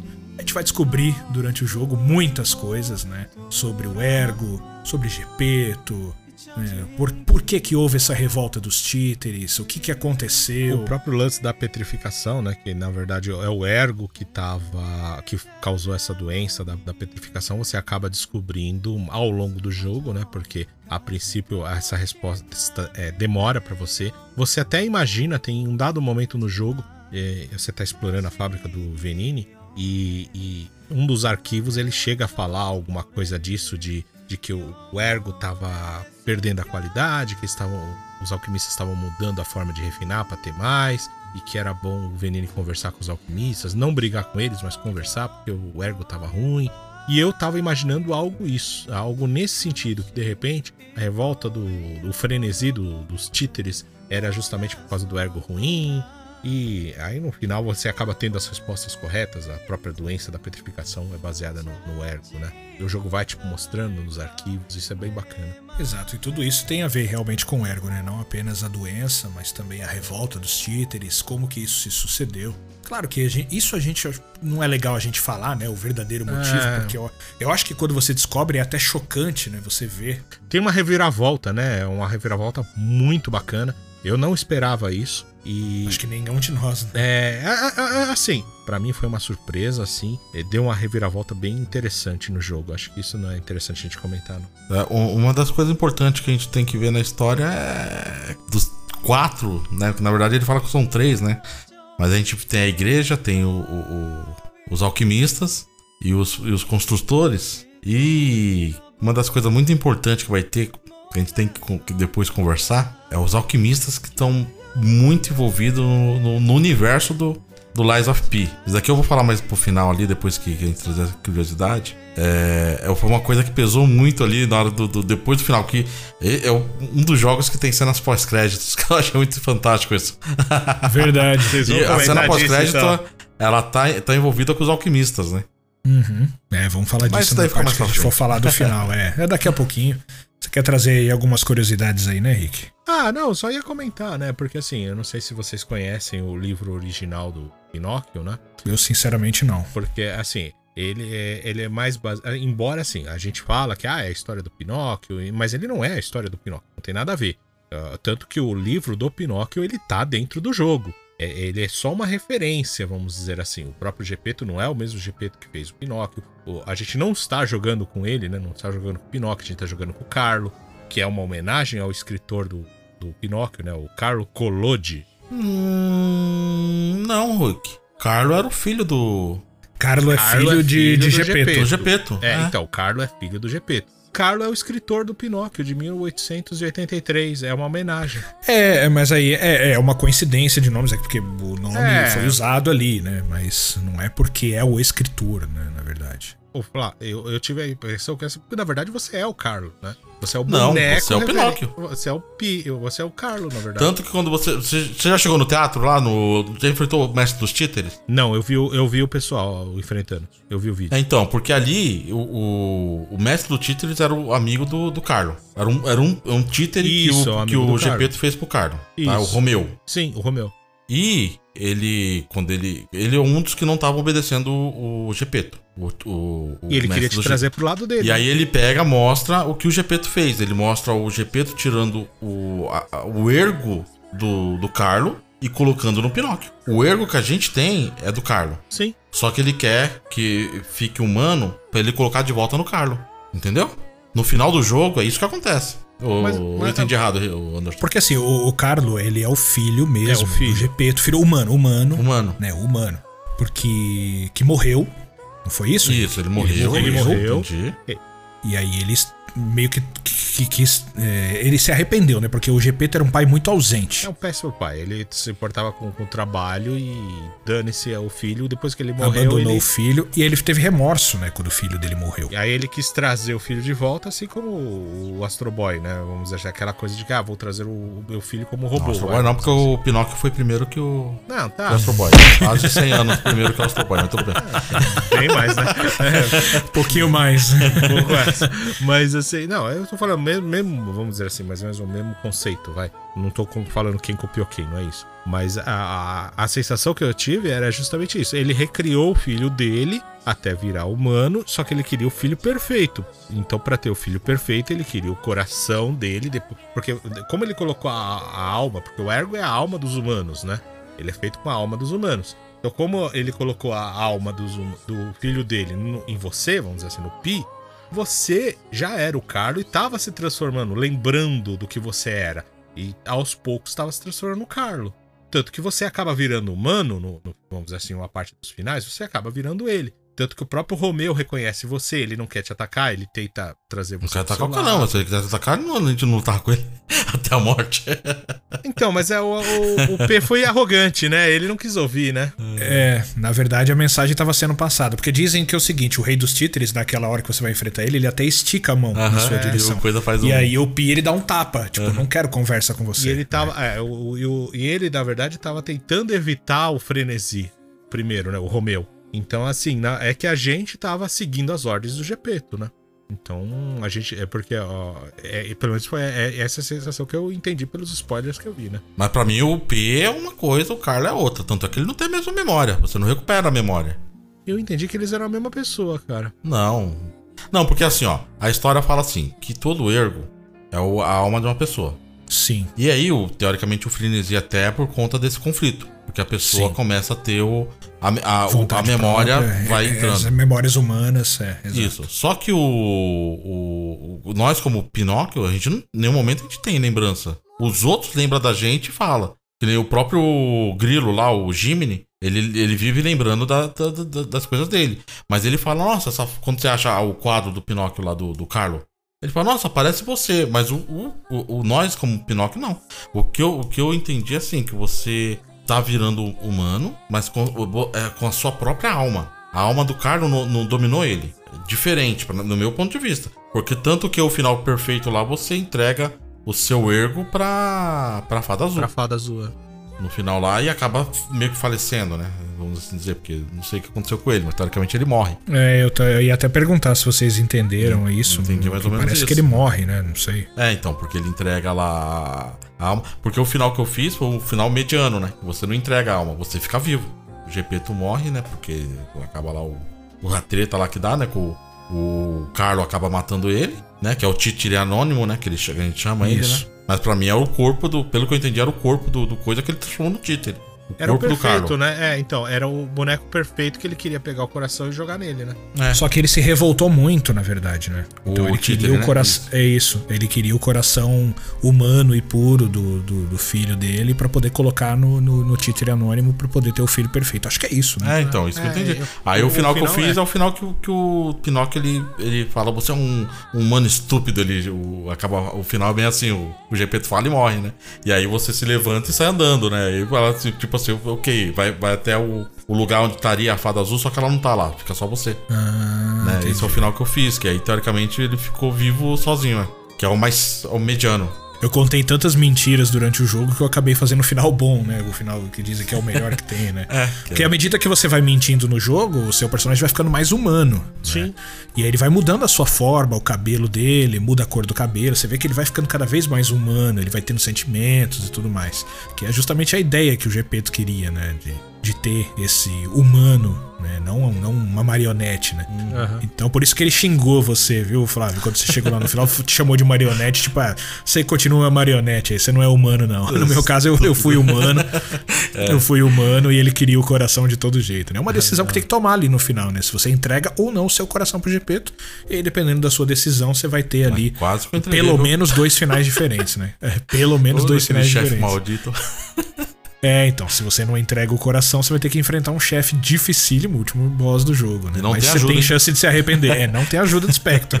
E você tem, a, você tem a chance de se arrepender, né? Se você não conseguir passar, você vai lá, entrega o coração e faz o final ruim show mesmo. Tá Ah, dá pra fazer assim? Dá, Ah, você pode se arrepender. trapaça. Você pode se É, é um final, arrepender. é um final muito tosco, né? Porque você entrega, você morre e, e pronto, acaba. Que é o que o Gepeto queria. Enfim, né? Mas tem aí essas, essas divisões aí pra você decidir o que, que você vai fazer. Falamos muita coisa que dá pra falar. É, Agora de- só de- faz, os cortes aí. Não, talvez a gente não deveria, não deveria ter falado tanto, mas a gente já avisou Mas é uma, né, essa uma parte discussão que tinha que ter, cara. também, né? Ficou muito, muito na dúvida, né? Agora, as curiosidades que o Ricardo já tava contando, a gente cortou eu cortei ele. Ah, não, é porque assim, o- o- o- eu vi muita gente falando desse negócio de que, ah, não sei se combinaria a história do Pinóquio e tal, justamente porque o pessoal tem a referência do da Disney, que é um conto mais infantilizado e tudo, né? Porque o conto original de que, é- que ele saiu no jornal em 1881 e 1882, Ele era bem bruto, era um cômputo bem macra, macabro. Ele era aquela coisa. Aposto que eu gostaria desse. Você é, então. É aquela coisa que não tem filtro, né? É, ironicamente, é uma coisa que era para é, Era infantil, né? Um jornal infantil. Só que assim, ele ensinava as crianças através do medo, né? O Pinóquio. Tanto que. Não sei se eu devo comentar, mas é um livro de mil, 1800, vai ser não, spoiler. Você não vai falar que tá dando spoiler, né? Pelo é, amor de Deus, né? Porque pô, o boneco morre, né? O, o, o Pinóquio morre enforcado no final.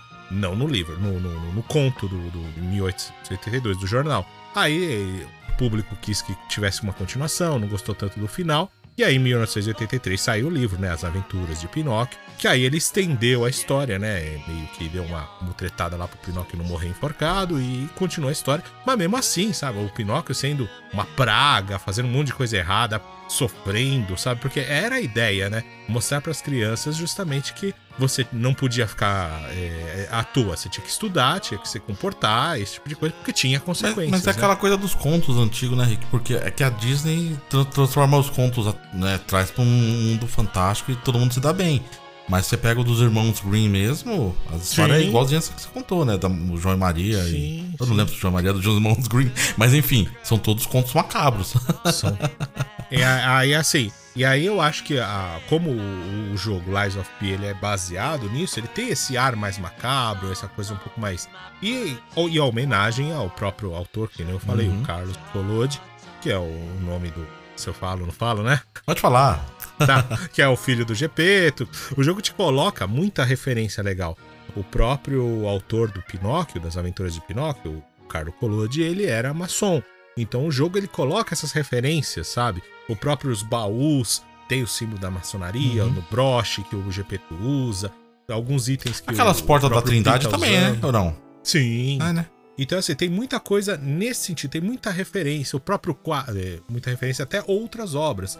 O próprio quadro do, do, do, que o Pinóquio acha que é o que cresce o nariz, né? Que você vê crescendo o nariz de madeira dele. É, é um, o Gepeto fala que, é o, que, é, que é o, o pintor é o tal de, de Gray, né? que na verdade é a referência ao Dorian Gray, daquele livro lá do Retrato de Dorian Gray, né? Que era aquele que não morria, né? O, quadro que envelhecendo. Então ele fez essa referência de, do Pinóquio, a, a imagem dele mentindo, cre, nariz crescendo, só aparece no quadro. Na, em você não aparece até aparece, né? Lá no hotel, né, Anderson? Se, se eu não me engano, na sombra do é, Stargazer. isso eu quero você... ver, mano. Eu, eu, não sabia disso. Você não viu?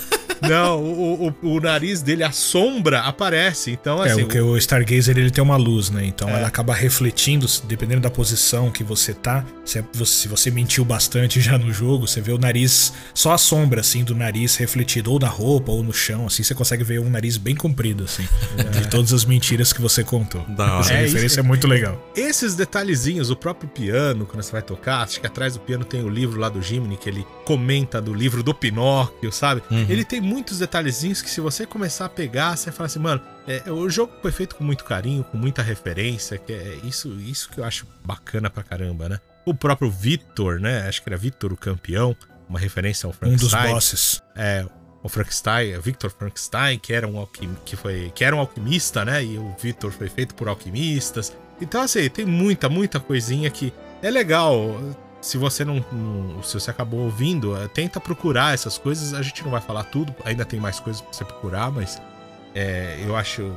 Esse cuidado técnico que eles tiveram com a pesquisa do jogo, a própria ambientação da cidade, é, da época, a estrutura das casas, a roupa Nossa, que eles eu acho usam. lindíssimo, lindíssimo. É muito bonito. Assim, não é graficamente, eu acho que não é o jogo mais bonito que eu já vi, mas a composição da imagem que eles fizeram, ele traz cenas muito bonitas. Ah, eu já acho ele muito bonito, cara. Eu acho ele bem bonito. E é que artisticamente ele deixa o jogo Art... mais bonito Isso. ainda. É que assim, aí tem um detalhe, né?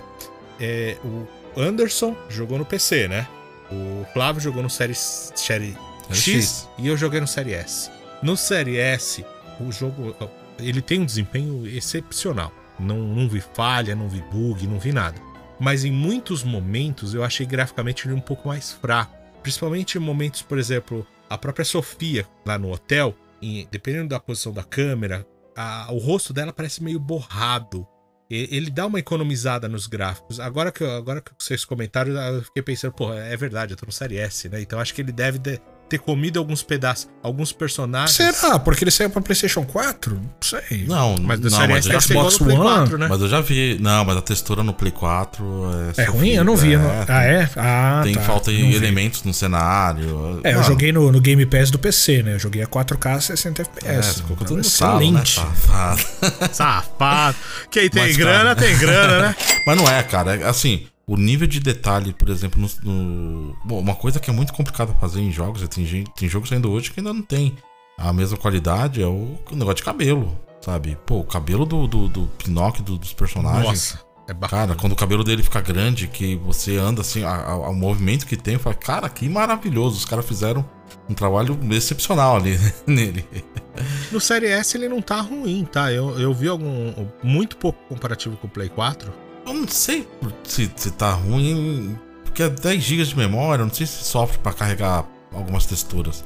No caso da resolução é 1080 você tá jogando, né? Aí pode ser que fique borrado por causa disso, talvez. Assim, eu joguei ele um pouco no celular. No, no Game Pass do celular, né? Então você dá aquela. Ah, não. Você fez isso de velho. novo? Fiz, Ah, não. Ah, não. Ah, Eu não. o joguei no no celular. celular, cara, De é novo, mano. Vou ter que brigar com você de novo. Eu vou te dizer que eu dava mais parry no celular, no streaming, do que na televisão. Ô, louco, mano. Depois na Vou ter televisão. que brigar com você de novo. Vai, vai. Aí o cara fica, não, porque eu fico quatro horas. Pra... Os caras tá jogando no celular. Não, não, cara. essa parte tava jogando Série ah, S, Rick. mano. Ah, Não, eu jogava no celular pra acumular, amor né, cara? Deus. A- a- as- Já as falei eu você, você tá jogando Candy Crush, cara. Já falei no outro programa. Você tá jogando Angry Birds, cara, pra jogar no celular.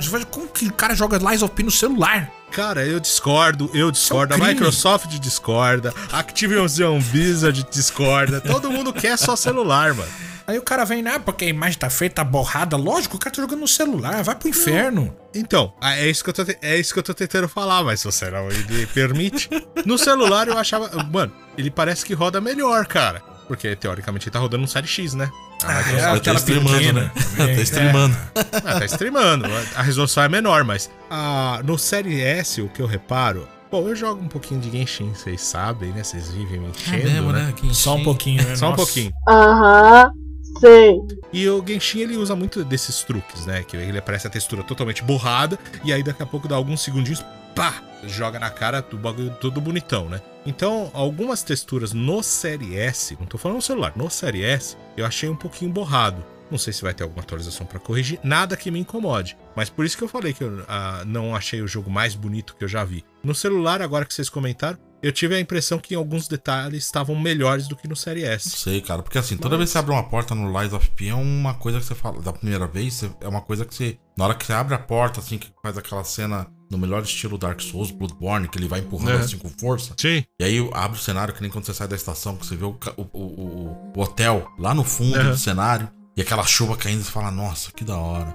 Aí você sobe o elevador e olha, assim, você vê o, o hotel lá, você tá na igreja. Você olha, você vê a fábrica que você acabou de passar. O hotel tá lá no fundo, você vê tudo. Eu acho que é uma composição muito bem feita que eles fizeram. É bonito, mas eu acho que eu tenho menos textura do jeito que você tá falando. Agora que você tá falando, eu acho que tá faltando algo no meu jogo. Mas é Eu bonito, não tá? sei, Não é isso que eu tô falando, A única não. coisa que me deixa chateado no, no Lies of P em termos técnicos de, de visual é quando você fala com o personagem, né? Que ele não mexe a boca, não mexe nada. Aliás, ele Ah, mexe é a boca, totalmente mas tudo atrasado, é todo desconectado. É, isso é, bem É ruim. bem meio Dark Souls assim, mas a moda antiga. Eu falei, meu, vamos, vamos fazer direito. Exato, isso aí é uma coisa que não custava nada fazer direito. Uma parte linda também, falando do, do- de level design, foi naquela parte final, onde você começa ali numa parte de areia, que você vai subir ali um castelo e uma torre, né? Cara, quando você tá lá em cima, lá em cima na torre, você olha pra baixo, você vê lá, lá bem longe, depois de muitas horas de jogo, o lugar onde você começou ali, cara. Eu achei aquilo fantástico, cara. Ah, da hora. Não, e você vê toda a Krat também lá de cima. Você chegou, chegou a olhar por Não reparei, não reparei, é, não reparei. Eu olhei só da parte ali de areia. Se eu não me engano, é no lado você entra. esquerdo do cenário. Olha que legal. Você olha Tá pro lado vendo? esquerdo, você vê. Você vê Lacrato, você vê o. Tudo, a roda gigante, o. O, o museu, a fábrica, o, o próprio hotel. Você fala, caraca, mano, os caras. Muito bom, mano. Assim, não vamos mais dar detalhes de história, mas tem traição, né? Tem. Tem. traição que a gente encontra no meio do caminho. Pessoas que você achava que podia confiar e acabaram te traindo. e aí você decide se você vai matar elas ou não. Enfim, tem muita coisa ainda. A gente até falou um pouco aí dessa reta final, né? Falando do boss e tal. A gente achou que nem, nem deveria chegar nisso, mas ainda tem muitas outras coisas ainda bem interessantes para você descobrir Lies of P com toda certeza. Sim. Bom, vamos falar rapidamente aqui do final então do jogo, é isso? Daquele cena de pós-créditos. Cena pós-crédito, acho que é bom falar, cara, porque aquilo ali me deixou com a pulga atrás da orelha, cara. É, vamos. Eu não sei se. Eu, eu vou fazer uma marcação aqui de uma outra pausa, que a gente falou outras coisas interessantes que não são spoilers, que estão anteriores a isso. Então vou fazer uma nova marcação aqui da, da cena de pós-crédito. Se você não quiser ouvir e quiser pular pra parte final, vai ser a partir de agora.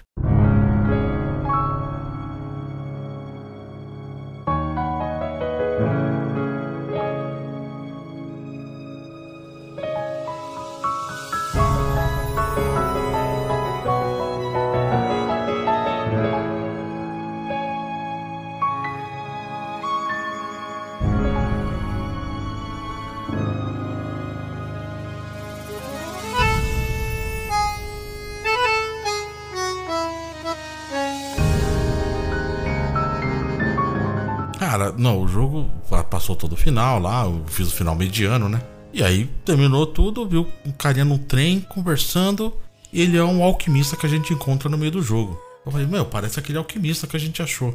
E Eu ele, nem tinha reparado que era ele. cara, na hora por causa do chapéu, né? Ele tá com a cartola É, lá. eu devia ter reparado e nisso, né? É, aí ele falando com uma mulher no telefone, aí ele fala do. Janjo. Do Spiritel, não lembro o nome da mulher. Não, o cara, acho que é Janjo. ah, sim, tem, é, tem. E o nome dele, quando ele tá lá, não é esse o nome que ele dá. Ele dá um nome falso, provavelmente, né? Porque ele tem outro nome lá quando a gente tá, tá com ele no jogo. Eu não Então, se ele tem então nome, quando você joga verdade. ele no jogo, é Janjo. É, no jogo é Quando você Janjo. encontra ele, é, quando você encontra ele. Porque ela chama ele no telefone também. Paracelsus, né? É verdade, é um nome estranho. É, Não, ele conversa, aí fala que o experimento deu certo, que vai, vai precisar recuperar o braço, né, do, do, do Pinóquio, né, que, que eles usaram como experimento também. E aí ele fala que vai atrás de uma tal de... Dorothy. Dorothy. Aí eu, caramba, Dorothy? Quem é essa Dorothy? Vou atrás dela, não sei o que, ele fala, né? E aí passa uma, um- uma mulher, uma, uma moça, né, com um sapatinho vermelho, vai andando, cantarolando, lá em Crate mesmo, e ela bate os pés, né? Dá dois, dois, dois toquinhos no pé. Eu Três não, toquezinhos no três calcanhar, toquezinhos né? no calcanhar. Eu, caramba, o que, que é esse negócio? Na hora eu nem me toquei, assim, eu já vi isso em algum lugar, mas não sei o que é. E beleza, fechei. E de repente começou a spawnar na internet o pessoal falando: Nossa, é a Dorothy do Mágico de Oz. Ma- Mágico de Oz. Eu falei: Como assim? Aí eu coloquei Dorothy Mágico de Oz e tem a parte que ela quer ir pra casa que ela bate o pé. Aí eu falei: E sapatinho vermelho? Aí eu falei: Caramba, os caras estão fazendo um conto, um conto ligado no outro, mano. E uma continuação. Sim. E, cara, e aí vai ser no Mágico de Oz o próximo jogo. Agora será que vai ser com o Pinóquio? Ou vamos jogar com a, com a Dorothy? E agora? Mas será que vai ser uma DLC ou será que vai ser um jogo novo? Tem gente apostando que vai ser uma E DLC. aí veio esse negócio da DLC, é. O pessoal tá falando bastante de DLC, né, cara? Porque eles anunciaram, né? Anunciaram sem querer, né, a DLC, né? Ah, é? Eu não vi o anúncio. É. Foi o. Pelo que eu, pelo que eu vi, eu não fui atrás da- da- das notícias porque era rumor, né? Mas pelo que eu vi foi porque teve uma vaga de emprego neles, na New Wiz, pra um- uma expansão. E aí o pessoal falou, pô, expansão é DLC. É, é verdade. Então deve ser mesmo. né? Ah, mas é legal eles ficarem juntando esse- essas- esses contos. Não que ele vá seguir a história do Mágico de Oz, nem nada. É, não, talvez, não né? seguiu a do Pinóquio. né? É, mas colocar os personagens, colocar várias referências lá dentro, fazer uma Não, interligação. já fiquei passando. O homem de lá tá vai ser o Pinóquio. Às vezes você tá continuando com o próprio. Apesar que se fosse ter uma, o né? uma- uma co- Se for DLC, beleza, com outro personagem. Mas se for ter um, um outro jogo, eu quero o P. O P ah, muito bom o Pinóquio. velho. É, Pinóquio. apaixonou por ele? Pô, muito Gostou bem dele? feito, cara. Personagem muito bem feito. É muito Mas bom. você. E aí, você, você chegou a ver? Você chegou a ver, Rick, essa, essa cena pós-crédito? vi, vi, vi, vi, vi. Ele falando do braço, mas não é o braço do. do- É o braço P. de Deus. É o braço de Deus, é. o- o- é um dos últimos chefes que eu não quero comentar. Ah, o aqui, braço né, do. Que, que a do fada escolheu, né? alquimista. Cara, esse? Ah, então eu entendi errado, tá vendo? Já entendi totalmente é errado. aquele braço, é o braço de Deus, exatamente. Porque até tem uma parte do final que o, que o, que o, a- o cara ainda fala assim: ah, ela escolheu você e não eu. Era o cara que tava usando o braço e tal, Uhum. uma coisa assim. O lore dele é maravilhoso, né? Ele quer ca- acabar com a mentira do mundo porque ele é um cara que lê pensamentos, né? Sim. Então ele, ele lê o pensamento das pessoas, então ele sabe quando as pessoas tá menti- estão mentindo. Então ele pegou muita raiva disso. Ele quer um mundo sem mentiras. A ideia dele é O muito alquimista, interessante, o lore dele. É isso. E ironicamente, a mensagem do jogo é pra você se tornar humano, você tem que Você mentir. precisa mentir. É. Então a essência do ser humano é a mentira. Exato, é isso, não tem o que dizer, é isso. e essa é a revolta, né, inclusive, dele. Vamos ficar aí na expectativa, então, de que seja uma DLC pra gente jogar aí e passar mais um pouquinho de raiva. É isso aí. Que nada, mó prazeroso.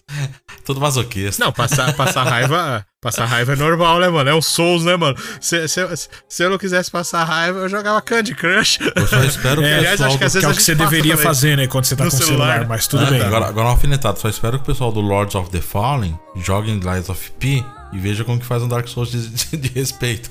Que não é só, Ih, já vai- já- não é já só tá usar o Unreal reclamando. 5 e pensar que o jogo vai sair bom. Olha aí, ó. O Flávio já tá bravo aí com, com o Lords of the Fallen. Vamos falar disso no quadro que estamos jogando. Bom, encerramos Lies of P, certo? Certíssimo. Certo. Então vamos às notas aqui pra esse jogo maravilhoso. Hoje eu quero começar com você, Flávio, que tava sempre o mais empolgado aí pra esse jogo, então eu quero saber a sua nota para Lies of P. Lies of P, nota 9. Não vou nem entrar em detalhes. Ô, Louco, nota 9. Eu achei que pela, pela sua empolgação viria uma nota mais generosa. Não, cara, não, ele é um jogo. Eu achei que vinha uma nota menor do Flávio, Uma nota mas 9 é bom. Menor? eu achei que menor viria maior. Ah, por alguns comentários que o Flávio fez. Não, visualmente ele é muito bom. O level design é muito bom. O equilíbrio que eles trazem é muito bom. A, a curva de aprendizado. O- a única coisa que eu acho que ficou meio chata é essa desle, é a parte desleal que tem em alguns combates mesmo, né? Em alguns chefes e, e inimigos que tem um- uma movimentação praticamente roubada, né? Ou você é perfeito no, no- no- na- naquele golpe ou já era. E aí, às vezes, é um golpe que acaba sugando um- uma boa parte da sua vida. Então, isso acaba é, desestimulando a pessoa de continuar jogando, ou, ou até desistindo mesmo, né? Aliás, eu ouvi dizer que a taxa de desistência desse jogo é muito alta. É, eu tava olhando nos troféus do Xbox, né? Você vê que até mesmo o primeiro, a primeira mentira, né? A, taxa já tá bem baixa. Aí você fica pensando, caraca, o pessoal não matou nem o primeiro boss. É, então, então isso é um, isso é um- é um ponto negativo, né? Porque tinha que ser menos apelativo. Acho que não precisava ser tudo isso. O jogo já ia ser bem desafiador sem ter essa- esses pontos. E alguns detalhes, né? Como aquela que eu acabei de falar do- da, da parte de quando você tá conversando com o NPC, ele fica todo duro lá, mexendo a boca de forma totalmente fora do, do, do, do tempo da voz que tá saindo. Então é meio bobo isso, sabe? Eu acho que. Ah, Dark Souls faz isso, então a gente vai fazer. Não, dá pra fazer um pouco melhor, né? Mas é, é mais isso, cara. O, o resto tem muito ponto negativo, não. Nota 9, portanto, do nosso Flávio Cantarzo para Lies of P. Deixa eu tomar a frente aqui do meu querido Rick, vou dar um 9.2, Opa! porque pelos mesmos, mesmíssimos motivos do, do, do Flávio, concordo totalmente com ele, mas eu. Esse, talvez esse ponto 2 é que eu tenha eu- essa vontade de enaltecer mais esses pontos positivos, que eu fiquei apaixonado pelo level design do jogo. Não deve nada aos jogos Souls que a gente conhece, especialmente o Bloodborne, que eu gosto de evidenciar bastante, um dos grandes jogos que eu joguei. O visual, sabe? Tirando essa parte cagada dos NPCs aí que o, Ah. que o Flávio falou, mas no geral, assim, muito bonito, ambientes bonitos, o som gostoso, a ideia das armas, de você colocar é, um cabo de um na lâmina do outro e fazer a arma do seu jeito, os braços legionários são muito legais, você vai montando também do seu jeito, os órgãos Pi também são legais. Então eu fico com 9.2. Eu tirei essa nota pelos mesmos motivos que o Flávio deu os pontos negativos aqui. Então temos uma nota parecida. Sua nota, Rick? E a minha nota é muito parecida com a do Flávio também. Ela tava um pouquinho menor do que a dele, mas é, enquanto a gente tava conversando sobre o cast, eu percebi que talvez não seja tanto culpa do jogo. Então eu acabei tirando um pontinho, um pontinho não, uns centésimos aí, por uma culpa que talvez seja minha, né? Que nem eu tava jogando no Série S, né? Eu achei que o jogo era assim, e do jeito que vocês estavam comentando, eu aproveitei para dar uma xeretada aqui. Talvez no Série X não apareça isso, nos vídeos que eu pude perceber aqui não apareceu, é, principalmente essa parte um pouco borrada dos NPCs, a Sofia, que eu vejo no Série S, mas aí a culpa é minha, o aparelho é mais fraco, né? Não é. Eles conseguiram colocar com uma qualidade excelente num Série S, então não vou tirar o pontinho, mas eu achei que o jogo era assim, então eu tinha tirado um pontinho, agora eu tô devolvendo, então a nota vai ficar igual a do Flávio, 9 pra mim, é um jogo excelente. Eu não sou o maior fã de Souls, na verdade, eu sou péssimo no estilo, tô ainda tentando aprender a jogar eles, a curtir um pouco mais. E, e eu confesso que o Lies of P ele me atraiu muito. Eu, eu acho que foi um dos Souls que eu mais apanhei. Eu apanhei mais no Lies of P do que o do Elder Ring. Pra uma pessoa que não curte, né? O estilo. Não é fã do estilo, não que não curte, eu gosto, né? Mas assim, não, não é um fã assíduo como vocês. Eu acho que isso é um grande ponto para eles. Uma pena que, assim, eu acho que é um jogo que vai. Muita gente vai desistir ali no começo. A curva de aprendizado, eu, eu discordo um pouquinho do Flávio. No começo era um pouco mais difícil. Então ela vai filtrar muita gente nesse começo. no começo é, é difícil, muita... no, no final fica pior. É. Quando chega no fim, parece estar tá no começo. É, é, é, tipo isso. Mas assim, você ainda não pega. Você não pegou a afeição pelo jogo, né, cara? Você tá levando muito tapa e às vezes você ainda não pegou a mecânica do jogo e você já tá apanhando muito. Então, que nem, por exemplo, eu, vocês mesmo falaram que é um inimigo comum eu, comum, eu considero como um mini boss. E eu não passava dele. Imagina quantas pessoas já não passaram, travaram nele. E aí, tipo, eu ainda tive a paciência de continuar, mas, pô, mais um pouco talvez eu tinha desistido, mas quantas já não desistiram aí, sabe? Então, é, assim, é uma pena que muita gente deve acabar não levando em consideração, é, não aproveitando esse grande jogo por causa da, de desistir de, nesse ponto. Mas é um jogo que vale a pena. Se você tem uma Game Pass, baixa ele, dá uma experimentada, vê se você não, curte. Não, Eu só vou, vou dizer, primeiro, insiste um pouquinho mais. Você tem o Game Pass. Se você não gosta de som, não baixa, porque senão vai dar aquela taxa de rejeição. que o Ricardo falou. É. Mas é um bom jogo, mano. Você não vai saber se você não experimentar, às vezes. Ah, eu, não, acho que tá no Game Pass, eu tô brincando. Não sei. É, é, não sei. Eu penso assim, cara. Se você não gosta do estilo Souls, porque a dificuldade te espanta, esse aqui não vai ser diferente. É, uhum. isso é verdade. Não é uma novidade. É, é... Eu acho que ele não é a melhor porta de entrada ao hum, Souls. Eu não. acho que a melhor porta é o Elden Ring. Elden Ring ainda hoje, ainda acho. Com certeza. Então, se você quer entrar no mundo dos Souls, entre pelo Elden Ring. Não entre pelo Lies of P, porque eu acho que não vai ser bem a sua praia. Isso é uhum. minha opinião. Enfim, Isso. cada um. Tá o Game Pass tá aí, se quiser testar, testa, fica à é, vontade. Testa, né? O jogo já tá lá, teoricamente já tá pago, né? É, aí você pega, por exemplo, o nosso, nosso amigo Anderson. É, nosso amigo Anderson que vivia falando mal do Bloodborne. Nunca falei. Não, não, falava mal de Dark Souls. Falava muito. Tacava pedra de Dark Souls. Nossa é. senhora. Tem, aliás, tem gravações aí. Aliás. Tem uma gravação aí que você morria pra um gordinho aí e você blasfemava no, no Bloodborne. Essas porcariadas desses jogos de Souls-like malditos. É isso. Esses Demon Souls, Dark Souls, Bloodborne, Sekiro, Nioh. Vai pro inferno esses jogos. Como que você cria um jogo em que a pessoa passa mais nervoso do que se diverte? Nunca Agora hoje falei, já falou que é o melhor jogo da vida, né? É. Nunca, critiquei, nunca critiquei. Essa é a prova de que Elden Ring é a melhor porta de entrada, porque o é, cara é tacava pedra, falava em Dark Souls, era, era do diabo por junta cruz pro Anderson. Nunca o cara mais. jogou Elden Ring, se apaixonou, tanto se apaixonou que jogou depois o, o Bloodborne. Platinei. Platinou o Elden Ring. Platinou o é. Bloodborne, se não me engano. Não, né? não, esse não. Esse Ainda não? não? Esse ah, não, não. platinar qualquer hora. Só joguei, joguei, joguei. Mas pelo doidinho. tanto que ele falava mal do Bloodborne. Não, imagina, tá, nunca critiquei. Tá, tá, doidinho pra jogar Dark Souls 3, que eu tô ligado. Não, Sekiro. pegou o Lord of Fallen agora na pré-venda, né? Exatamente. Opa, ele, no, novo Souls, ele mal terminou o Lies of P, já tava fazendo a pré-venda de outro. Você quer ser masoquista. Virou né? soulzeiro. Não, mas é legal. É o, é o tipo de jogo, né? O Souls-like que a gente chama acho que o, o, bacana dele é esse negócio dele trazer a curva de aprendizagem, ele trazer um combate mais cadenciado, não é aquela coisa de porradaria que você sai enfrentando um monte de inimigo, um por vez, às vezes vem até um pequeno grupo, mas você meio que monta uma estratégia, né? Ah, vai vir aquele cara, eu, sei, eu já conheço esses inimigos, eu vou enfrentar aquele, vou usar tal golpe. Eu acho que é isso que chama muita atenção nele, né? E quando você chega no chefe, aquela coisa de ele vir aprender o movimento do chefe e fazer um combate perfeito, eu acho que é isso. Bom, arredondando, portanto, como o Flávio gosta, temos um 9.1 aqui. Isso né? aí. Portanto, 9.1 para Lies of P. Rapidamente aqui o nosso quadro final que estamos jogando. Continua bravamente e eternamente no meu querido Octopath Traveler 2. Já finalizei eh, uma das oito histórias que tem. Ah, é? Continuo firme, forte, apaixonado. Esse jogo é maravilhoso, eu não enjoo de jeito nenhum. é, tô jogando Mortal Kombat ainda, dando uma treinadinha. É, terminei Lies of P. E agora estou jogando Lords of the Fallen, sofrendo pra caramba. Eu não vou nem fazer comentários, vou deixar o Flávio fazer, porque como eu concordo com tudo, ele vai trazer uns detalhes técnicos rapidinhos aí. Esses são os meus jogos. E aí, Flávio? Opa, é, o, o, o Lies of P, tô rejogando ele aí, né? Não vou platinar não, mas tô fazendo uma aventurinha aí pra ver se faço o melhor final e pego a arma secreta que tem. Tô, terminei o a, a, Way Out, o Pedrão. O Pedrão quis voltar pra ele, ele terminou, muito legal, muito bom final. No final, como sempre, desse esse time faz um, um, jogo que no final você fica naquela coisa tipo, puxa, vou para que lado, né? que legal, legal. E o Lord of the Fallen, né? Que é um jogo que tava aí todo hypado e peguei ele, comecei a brincar e percebi que o pessoal que fez ele não é um pessoal que manja muito de Souls, né?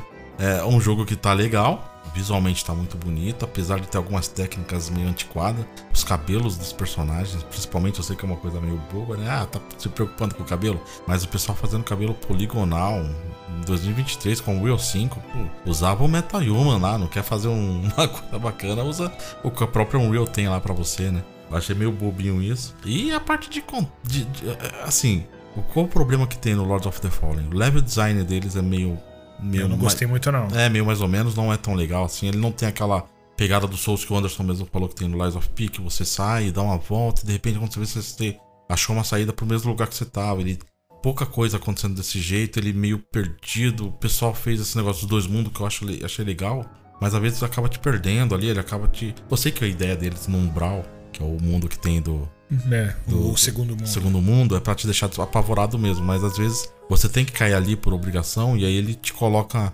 Bom, pelo menos aconteceu comigo, eu tô ainda no segundo chefe, acabei de passar o segundo chefe. E eu, era uma parte que eu vinha um inimigo, eu tava, eu tava explorando esse mundo do Umbral e de repente apareceu um, uma morte lá me seguindo lá em vermelho, eu não conseguia. E aí eu acabei passando o atalho. então eu falei, pô, se era obrigatório eu vir aqui como morto, por que, que eles colocam essa porcaria de morte me seguindo? Mas que é pra você resolver logo, né? É, mas o, o, o, que mais me incomodou nele é o lance do peso do personagem. O personagem parece que ele é muito. Não tem aquele peso do, do Souls. Não parece é... que ele tá pisando no chão. Parece que ele tá flutuando, deslizando. É, ele é muito isso. Ele é muito ágil ali numa coisa. Que não é uma coisa que a gente tá acostumado em Souls. E a quantidade de inimigos, às vezes, que você tem que enfrentar. Que é aquilo que eu falei. Souls, o que é legal do Souls é você ter aquele combate mano a mano com o inimigo, às vezes um, um, grupo até, mas não é um grupo muito grande, que você estrategicamente vai olhando e fala, puxa, eu vou atacar aquele ali que é mais fraco, ou aquele ali que é mais forte, com o seu ponto fraco dele, enfim. Você tenta fazer isso. E no caso do Lords, ele não, não faz isso. Ele simplesmente coloca um monte de mobzinho te cercando, te atacando, e coloca um inimigo forte lá, por exemplo, um que é um cabeça de balde lá, que fica dando umas cabeçadas. Cabeçada, que, é. é, e aí a maioria dos inimigos, pelo menos aqui nesse começo, tá dando dois go hit te mata, eu acho meio desequilibrado. Eu acho que eles a, impressão que eu tenho é o seguinte: os caras sabem fazer jogo, só que os, a, a, o know-how deles, o conhecimento deles era em outro tipo de jogo. Aí o pessoal falou: nossa licença é, é, é no Lords of the Fallen, que é um Souls-like. Aí o que, é um Souls-like? Ah, isso daqui. Aí olharam um videozinho no YouTube, instalaram o jogo lá, jogaram um pouquinho e falaram: ah, é assim. E aí começaram a fazer, só que fazer, fazer tipo um hack slash, meio Souls, sei lá. Eu achei meio estranho. Ainda não, não, assim, não me pegou ele. Tô jogando porque quero ver o que mais tem no jogo, a gente acaba querendo ver o desafio, mas é meio decepcionante ficou, tá? Eu, ele é um jogo que eu vi o pessoal xingando porque ele tava com nota 7, e para mim, por enquanto, ele é nota 7, sim. Flávio só vai continuar porque ele pagou caro no jogo, né? Na pré-venda, então ele vai ser obrigado Não, cara, a continuar. porque assim, o, o, que nem as armaduras são bacanas. Eu acho que esse negócio de, da, da, evolução do personagem eu acho legal. Mas o, o. Cara, é muito. Parece que é muito desbalanceado. Eu tô colocando Bom, vocês viram como o meu personagem no Lies of P tá, só tem agilidade. Vocês até falaram, uma folha te derruba, porque não tem força, né? É, um ventinho. Só, só que assim, Souls é assim que a gente faz, né? Geralmente no Souls você faz um personagem é pura força, ou pura de, é, magia, ou pura destreza, tudo. E no caso eu sempre gosto de fazer pura destreza, né? Por mais que eu sofra mais, porque geralmente o pura força é o que você. A primeira run, a maioria das pessoas faz pura força, mas eu gosto de fazer pura destreza, porque no final eu sei que eu vou achar uma katana, alguma coisa assim que vai, vai me deixar satisfeito. Aliás, tem uma katana muito louca no Lies of P, tá? tem, mano, que louca, velho. Depois Mas, eu enfim, jogo você... pelo estilo. Nossa, o estilo. Não, ela dá um counter. O concentrado dela é counter. Já viu isso? Você faz o concentrado, ele gira a espada. Se o cara te dá o um golpe quando você tá girando a espada, o Pinóquio dá um, dá um counter. Muito bom, cara. Mas enfim, voltando pro, pro, pro Lords of the Fallen. Eu, eu, acho meio estranho, porque assim, aí você vai distribuindo pontos na, na, agilidade, no meu caso, e ela só sobe um da força da arma. Mas como assim um, cara? Todo jogo é 2, 3, 2, 3, geralmente, né? Cada level sobe 2, 3 pontos. E nesse aqui tá subindo um. E a arma que eu tô usando é baseada em agilidade. Então você fica pensando, pô, os caras fizeram a lição de casa direito? Tá meio estranho isso é, daqui, viu? Tá, tá estranho. estranho. Mas vamos ver, vamos ver. Eu, eu, eu concordo com Às vezes a coisas. agilidade, talvez para você testar, talvez a agilidade é, seja mais baseada em RPG, né? Para você tentar dar golpes mais rápidos, para dar mais golpes.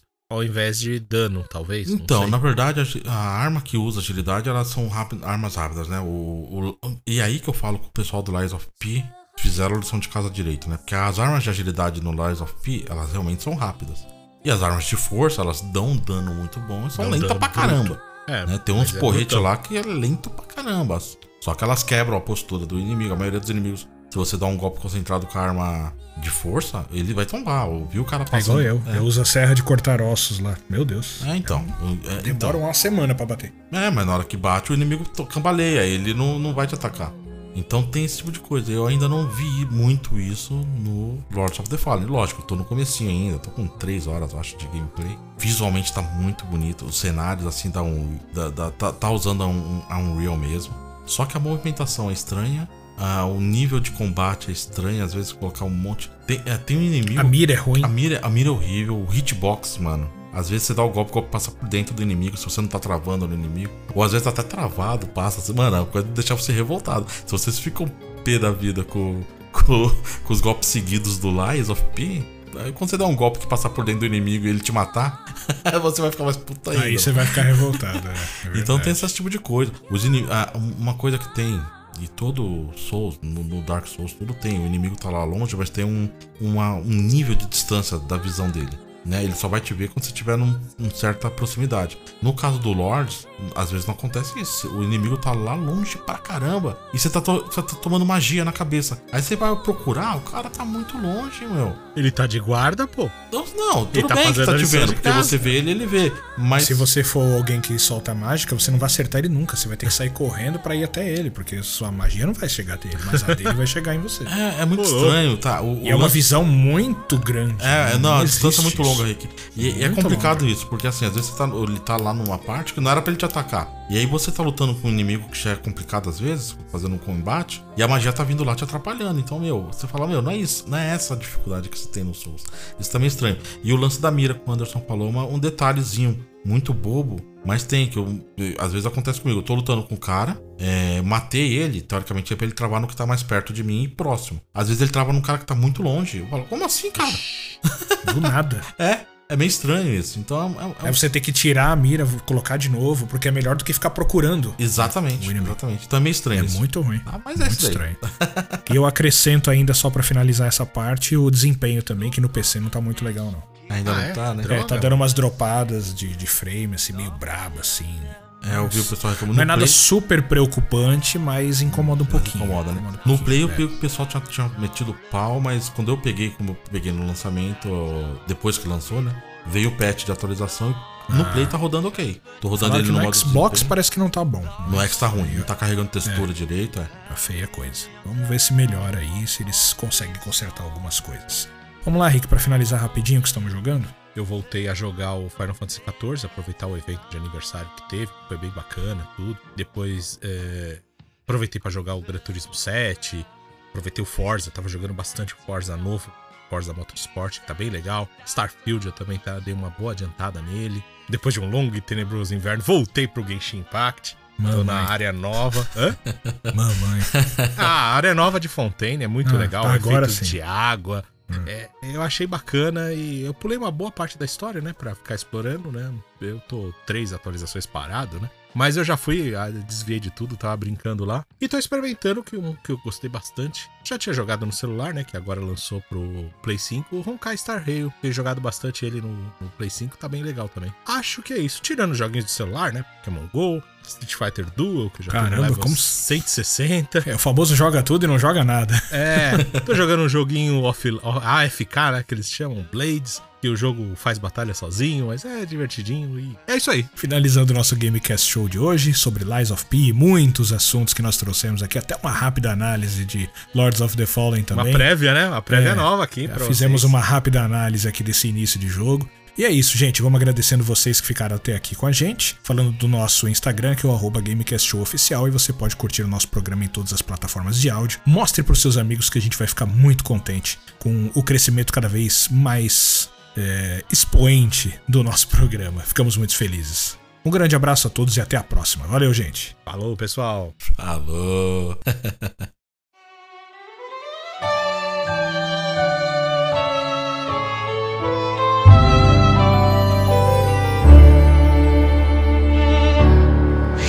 rencontrer simplement. Et tu n'as rien fait pour chercher à me plaire. Je t'aime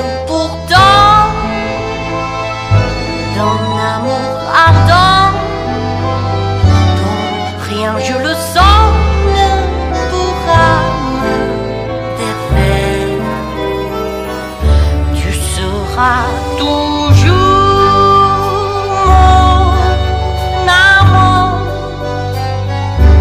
Je crois en toi comme en bonheur suprême. Je te fis parfois